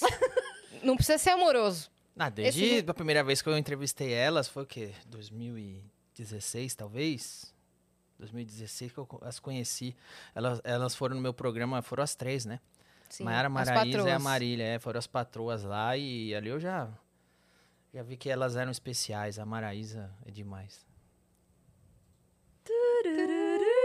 Não, mentira. Cara, é incrível mesmo. A energia ali é, É. é fora de série. Você já foi São no show, no show mesmo? Ah, eu, eu, é difícil pra mim sair Eu em sei. show É. e tal. Não Eu vou sei. em show de ninguém quase. Mas eu quase eu fui uma vez agora no, no mais recente. Mas eu tinha alguma coisa no meu bar que eu, que eu não consegui. Geralmente o pessoal assim de dentro Cara, de casa não costuma é- ver os é. shows do... Não, Dos sério, é, é uma energia fora de série, assim. É muito foda. Eu já fui algumas vezes e é, é muito foda. Eu acho legal Elas são porque demais. eu vou com a Mel e a pessoa manda pra gente assim: leva o Danilo. Como se você estivesse no quarto ao lado do meu, eu passasse lá, batesse na porta e falasse: Danilo, vamos! Bora! Elas são demais. Sim. Mas é incrível. são demais. a é Marília também, né? Pô, Pois é, essa, Uma- essa é uma que é, até hoje dói muito Uma e é uma. perda. é, não tem como. No dia foi assim. e ela se divertiu muito lá no seu programa, Sim. né? Não, mas foi chocante, né? Ninguém esperava. Foi É. uma coisa muito louca. Acho que pra. É uma. Eu não sei se você tem essa impressão, mas eu tenho a impressão que é uma dor geral muito. É um inconformismo muito forte, É. sabe? Eu não lembro de ter visto isso tão recente Do com jeito que ninguém, foi? assim. É. É, bem triste, bem É. chocante. E, cara, outro assim. dia falaram, ah, não sei o que, tantos meses. Eu falei, o quê? Já. É. Foi no passado, né? Foi novembro. Foi novembro, do ano novembro. passado. É. Quer ver, ó? Dezembro, janeiro, fevereiro, março, abril. Mas seis meses. É Vai que fazer. não Nossa, caiu é- a ficha caiu, ainda, cara. entendeu? Não dá pra acreditar. É né? muito doido. Elas são demais. Ela, E elas merecem estar. A Maraísa merece estar. A Maiara também. Maiara também. São sensacionais. São. É. A gente quer vocês aqui em breve, são, hein? são gente de verdade. São. São gente de verdade. Não é. É. Não é cena. Não é Sim. cena. Não é artistinha. Tá, tá, tá, não, é gente de verdade. É demais. Elas são demais. Sim. E eu vou te falar, tem, uma, tem, tem hora que assim, ó, você fala, cara, não é possível que ela ainda tá aguentando. Maraísa, primeiro que elas chegam antes do show, aí atende uma caralhada de gente. Aí depois do show, mais uma caralhada de gente, tudo de fã-clube, a galera se cadastra pra ir lá e atende todo mundo e fala com todo mundo, tá lá acabada com a energia que já foi embora. Aí, das últimas vezes a gente ainda saiu, tinha uma galera do lado de fora esperando, que ficou lá, tipo, três horas esperando do lado de fora. Ela vai e fala com todo mundo, cara. É, eu, demais. a gente fica assim, não, não, não existe essa Elas pessoa. merecem isso e muito mais. E vão muito Sim. mais longe. Elas Eu são acho muito também. talentosas, humildes, carismáticas, enfim, É. são tudo. Como é que foi o episódio delas mais recente que teve o casamento de vocês? Você não tava esperando aquele show todo? Não. Os caras Você ficou o tempo todo, tipo, meu, com vergonha, Ah, parecia. O, o meu programa, assim, eu tenho que, às vezes, me distanciar, porque eu acho que. A gente tava falando aqui que toda piada é verdade. E tem que ter verdade pra coisa acontecer. Então, assim, eu deixo, às vezes. Ah, o- você vai tacar? Veio só conferir? Ela tá com um pirulito tá pra tacar em você. né? Tá Não, pensando se com ou não. Eu? A ela. Sai fora. Isso aí dá medo. Isso aí dá Eu já tô com medo por ela aqui. Isso aí dá medo. Caraca, os pirulitos. Aí, como a, a piada tem que ser verdade. E, e, a- e toda piada boa você tem que ser surpreendido. Tá bom. Ó, tem um pirulito aí, Meu velho. Deus. Sete be... Oxi. Pronto, toma aí. Cara com saudade. Tudo bem, Você não ficar com saudade. Boa. Aí o que acontece? No meu programa, muitas vezes eu me abstenho quando eu vejo que eles estão fazendo alguma coisa lá que me envolve. Sim. Eu não quero saber. Pra ter a reação na hora. Pra ter uma É. reação de verdade. Então, assim, se eles vão me constranger, se eles vão fazer uma surpresa. Ah, você sabe disso. Na fritada, do meu fritada, aniversário, eu cara. não sabia. Sim. Eu não sabia. Você ficou chateado Por não saber ou Não. como eu falei pro levou João, falei, ah, vai fritada tomar aí? no cu. A fritada vocês vão fazer num ano que não tem plateia. e eu queria que tivesse plateia, porque seria mais legal. Eu só fiquei puto porque foi um ano que não tinha plateia. E foi um ano que caiu numa segunda-feira. Hum. Eu queria que tivesse caído numa quinta, já que vocês vão fazer isso. Uhum. Aí você vê que eu não. Quando os caras vão me armar uma peça, eu não sei mesmo. Porque se eu tivesse planejado, provavelmente seria. no- Eu teria guardado um pouco mais pra fazer com plateia, já que esperou até agora, e pra Sim. fazer numa quinta, que pega da Praça é Nossa, já pega. Já alto, mais né? aquecido. Mas mesmo assim foi legal pra caramba. Uhum. No YouTube arrebentou depois. Que, em que momento você percebeu? Real, assim, porque você tava lá e daí o bafafá de, ah, não sei o que, tá atrasado. Eu percebi. Porque eu cheguei atrasado. Porque eu fui vacinar. Foi meu, foi meu dia da segunda dose da vacina. Nossa, a gente tava Caraca. escondido há um tempão, não aguentava mais já. Eu percebi que tinha alguma coisa quando o Murilo e o Léo começaram com uma palhaçada de merchan. Eu falei, "Ih, lá vai vir palhaçada. Mas eu não sabia que era fritada. Aí quando eu vim, aí quando o Diogo entrou, eu falei, ah, agora já era. Aí eu falei, ah, agora. faz Então aí." vai, então Pode vai, fritar. faz. Mas É. por algum momento ali eu tava meio puto, falei, porra, mano, tem 10 anos de programa, eles vão fazer fritada, no dia cai na segunda e não tem plateia. Mas depois eu relaxei também, dando. Depois eu comecei a me divertir, foda-se. Aí veio o Oscar de Rafinha. Aí eu não esperava. Não, aí foi risada, demais, muita, cara. Muita risada, velho. Eu não podia esperar, velho. Foi igual. E os desgraçados Ele se interpretou esconderam. igual. Eu não, eu não vi ninguém lá. Você vê que é tudo de verdade. Sim, entendeu? sim. Não, a gente chegou e foram fazer o teste, porque tava todo mundo testando, né? É, e a gente chegava e tinha um lugar pra fazer o teste. Eles mandaram alguém fazer o teste no carro, pra gente não descer do carro e não correr o risco de alguém passar, você chegar. Por um segundo você acreditou que fosse o Rafinha? Não. Não, Não. teria chance disso acontecer. Acho que não. Pelo próprio João, pelo próprio bastidor lá, que não ia querer, por eles mesmo. Entendi. Então eu não Você achava. não sabia ia o que ser. seria. Eu não sabia o que seria. Uhum. Eu, eu, eu, Você sabia que era palhaçada. eu sabia que era uma palhaçada, não sabia qual. Mas, o, O cara, o Oscar Oscar é impressionante, muito. né? Muito igual. Cara, ele é muito filho da Muito puta, Oscar, cara. Tinha hora que eu tava vendo, eu esquecia. Danilo. Não, começava a rir. Começava a rir. Velho, olha isso, mano. Com aquele nariz falso. É. Só porque eu A não posso monocelha, ler tua assim. rola, então? Ele, ele reclamando que ele não fazia broderagem. É. Muito bom. Maravilhoso. E o Oscar ficou um tempão com aquele nariz me esperando, é? Ficou, ficou. Cara, quando a gente chegou, ele já tava lá fazendo.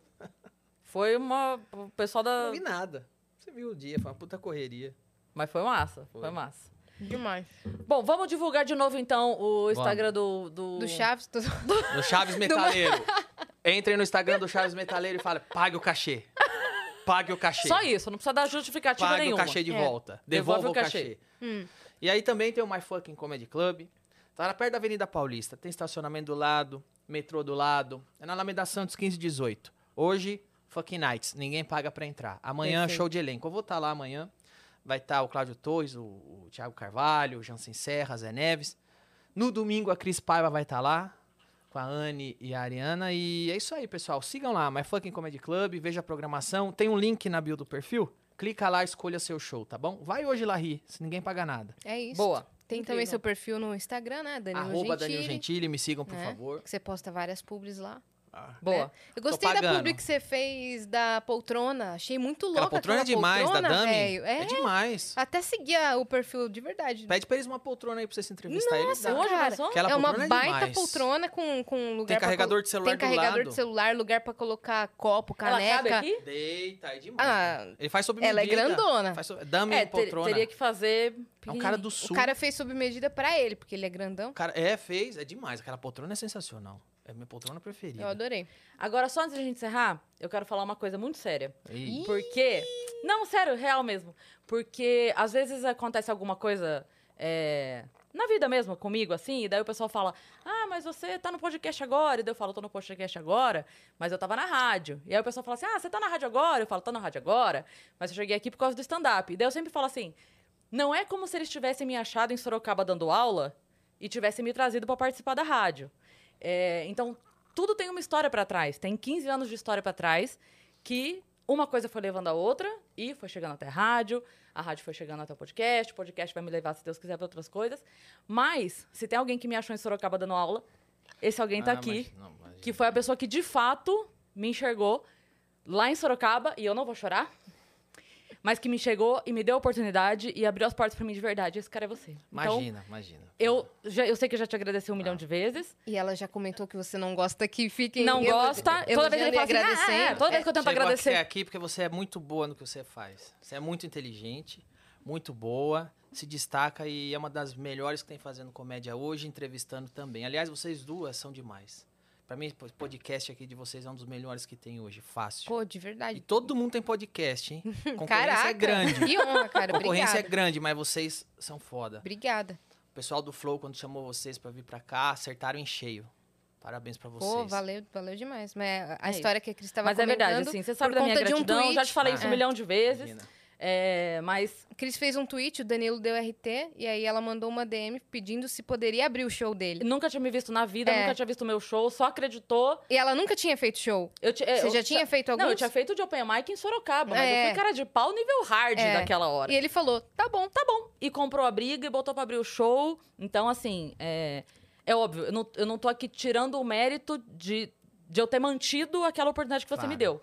Mas você abriu a porta pra mim, eu não esqueço. Inclusive, quando eu tava indo pro meu primeiro dia na rádio, eu mandei um áudio pra ele. Falando, ó, tô entrando aqui na rádio, é meu primeiro dia de trabalho, e eu Imagina. tenho que te agradecer porque há X anos atrás você me enxergou. Imagina. Então, é, você sabe da minha amizade, da minha lealdade por você, é sincero e é, Digo mesmo. eu, eu precisava dizer isso em público, porque tanta gente mete pau em você, e eu falei isso uma vez, em algum aniversário seu que eu sempre posto textão e você nunca lê, mas eu, Eu leio, postei. eu leio. eu só, eu Eu só leio, falo que eu não leio. Não, não, é porque eu falei assim que antes eu ficava muito puta quando alguém falava mal de você, porque eu ficava brava mesmo. Como que essa pessoa tá falando isso, Danilo? E depois, eu fico puta ainda. Mas, na verdade, hoje eu tenho mais pena da pessoa. Porque eu penso assim: se a pessoa tá falando mal do Danilo é porque não o conhece. E se ela não o conhece, o azar é todo dela. Porque quem te conhece só tem coisa boa pra falar de Ah, você. obrigado, É obrigado. Imagina, obrigado. Caraca. Imagina. Obrigado, Cris, obrigado. É isso. Isso é agora amizade. sim. Agora, É isso. agora esteja dito. É, e a Cris entendeu? sempre comenta que quando dá alguma merda assim, você é um dos primeiros caras que se dispõe a. a- Não só a mim. É que eu posso falar de mim, né? Eu posso falar das coisas que me aconteceram. Uhum. Eu posso falar que lá em 2010, quando meu carro foi pro saco, o Danilo me ofereceu o carro dele pra usar. Eu posso falar das coisas É, que aconteceram comigo. Imagina. Mas eu sei que isso é geral, É. é, com muita gente. É que isso e não é divulgado, né? Exatamente. Isso- e ele nem exatamente. quer que seja. E, e, tipo, as- enfim, as coisas que faz, as pessoas que ajudam, ele detesta falar, não gosta que fale. E quando eu começo a agradecer, isso é verdade. Eu começo a agradecer, ele fala assim: para, cala a boca, Tá a gente bom, é amigo, tá cala a boca, ai que saco. Mas eu precisava falar isso aqui, embora ele esteja me odiando nesse momento, porque as pessoas precisam saber que você é esse cara que ninguém gosta que imagina, fale. Imagina, tá tudo. Agradeço. Caraca. É isso. É isso, cara. Bom, a, a gente, agra- já que você não gosta, a gente agradece orando por você, que eu sei que isso, isso Obrigado, faz diferença. Obrigado, Pronto. obrigado. E obrigada por ter vindo. é que agradeço o uma honra, convite velho, aí. poder conversar com você aí durante essas três Na horas. próxima eu, eu tiro o pijama, tá bom? Faz, faz que nem o Igor? Faço que nem o Igor, vem peladão. Muito Fechou. bem. Vocês que ficaram com a gente até aqui, interajam com esse vídeo, dê like, deixe seu comentário. E se você está assistindo e não está inscrito ainda, se inscreve no canal do Vênus, que tá faltando pouco para bater um milhão. É. E a gente prometeu que vai fazer a festa de um milhão. Então, se você Exato. pretende que esteja uma festa esse ano, que tenha uma festa esse ano, antes da do Danilo, Um hambúrguer, donuts. é isso. É só fazer a gente bater um milhão, que a gente vai ligar para todos os parceiros do Danilo e falar: É. faz uma festa antes. que vai ser a nossa. Caramba, né? É. Vamos fazer Deixa o. eu pensar num tema. Céu e inferno. Olha aí, boa. Acho que esse nunca ninguém fez. É isso. Fechou? E nos sigam em todas as redes sociais, arroba Vênus Podcast, nas nossas redes sensuais, sensuais. Sim, Cris Paiva com dois S e Asiacine com YY. Um beijo. Beijo. Valeu, obrigado.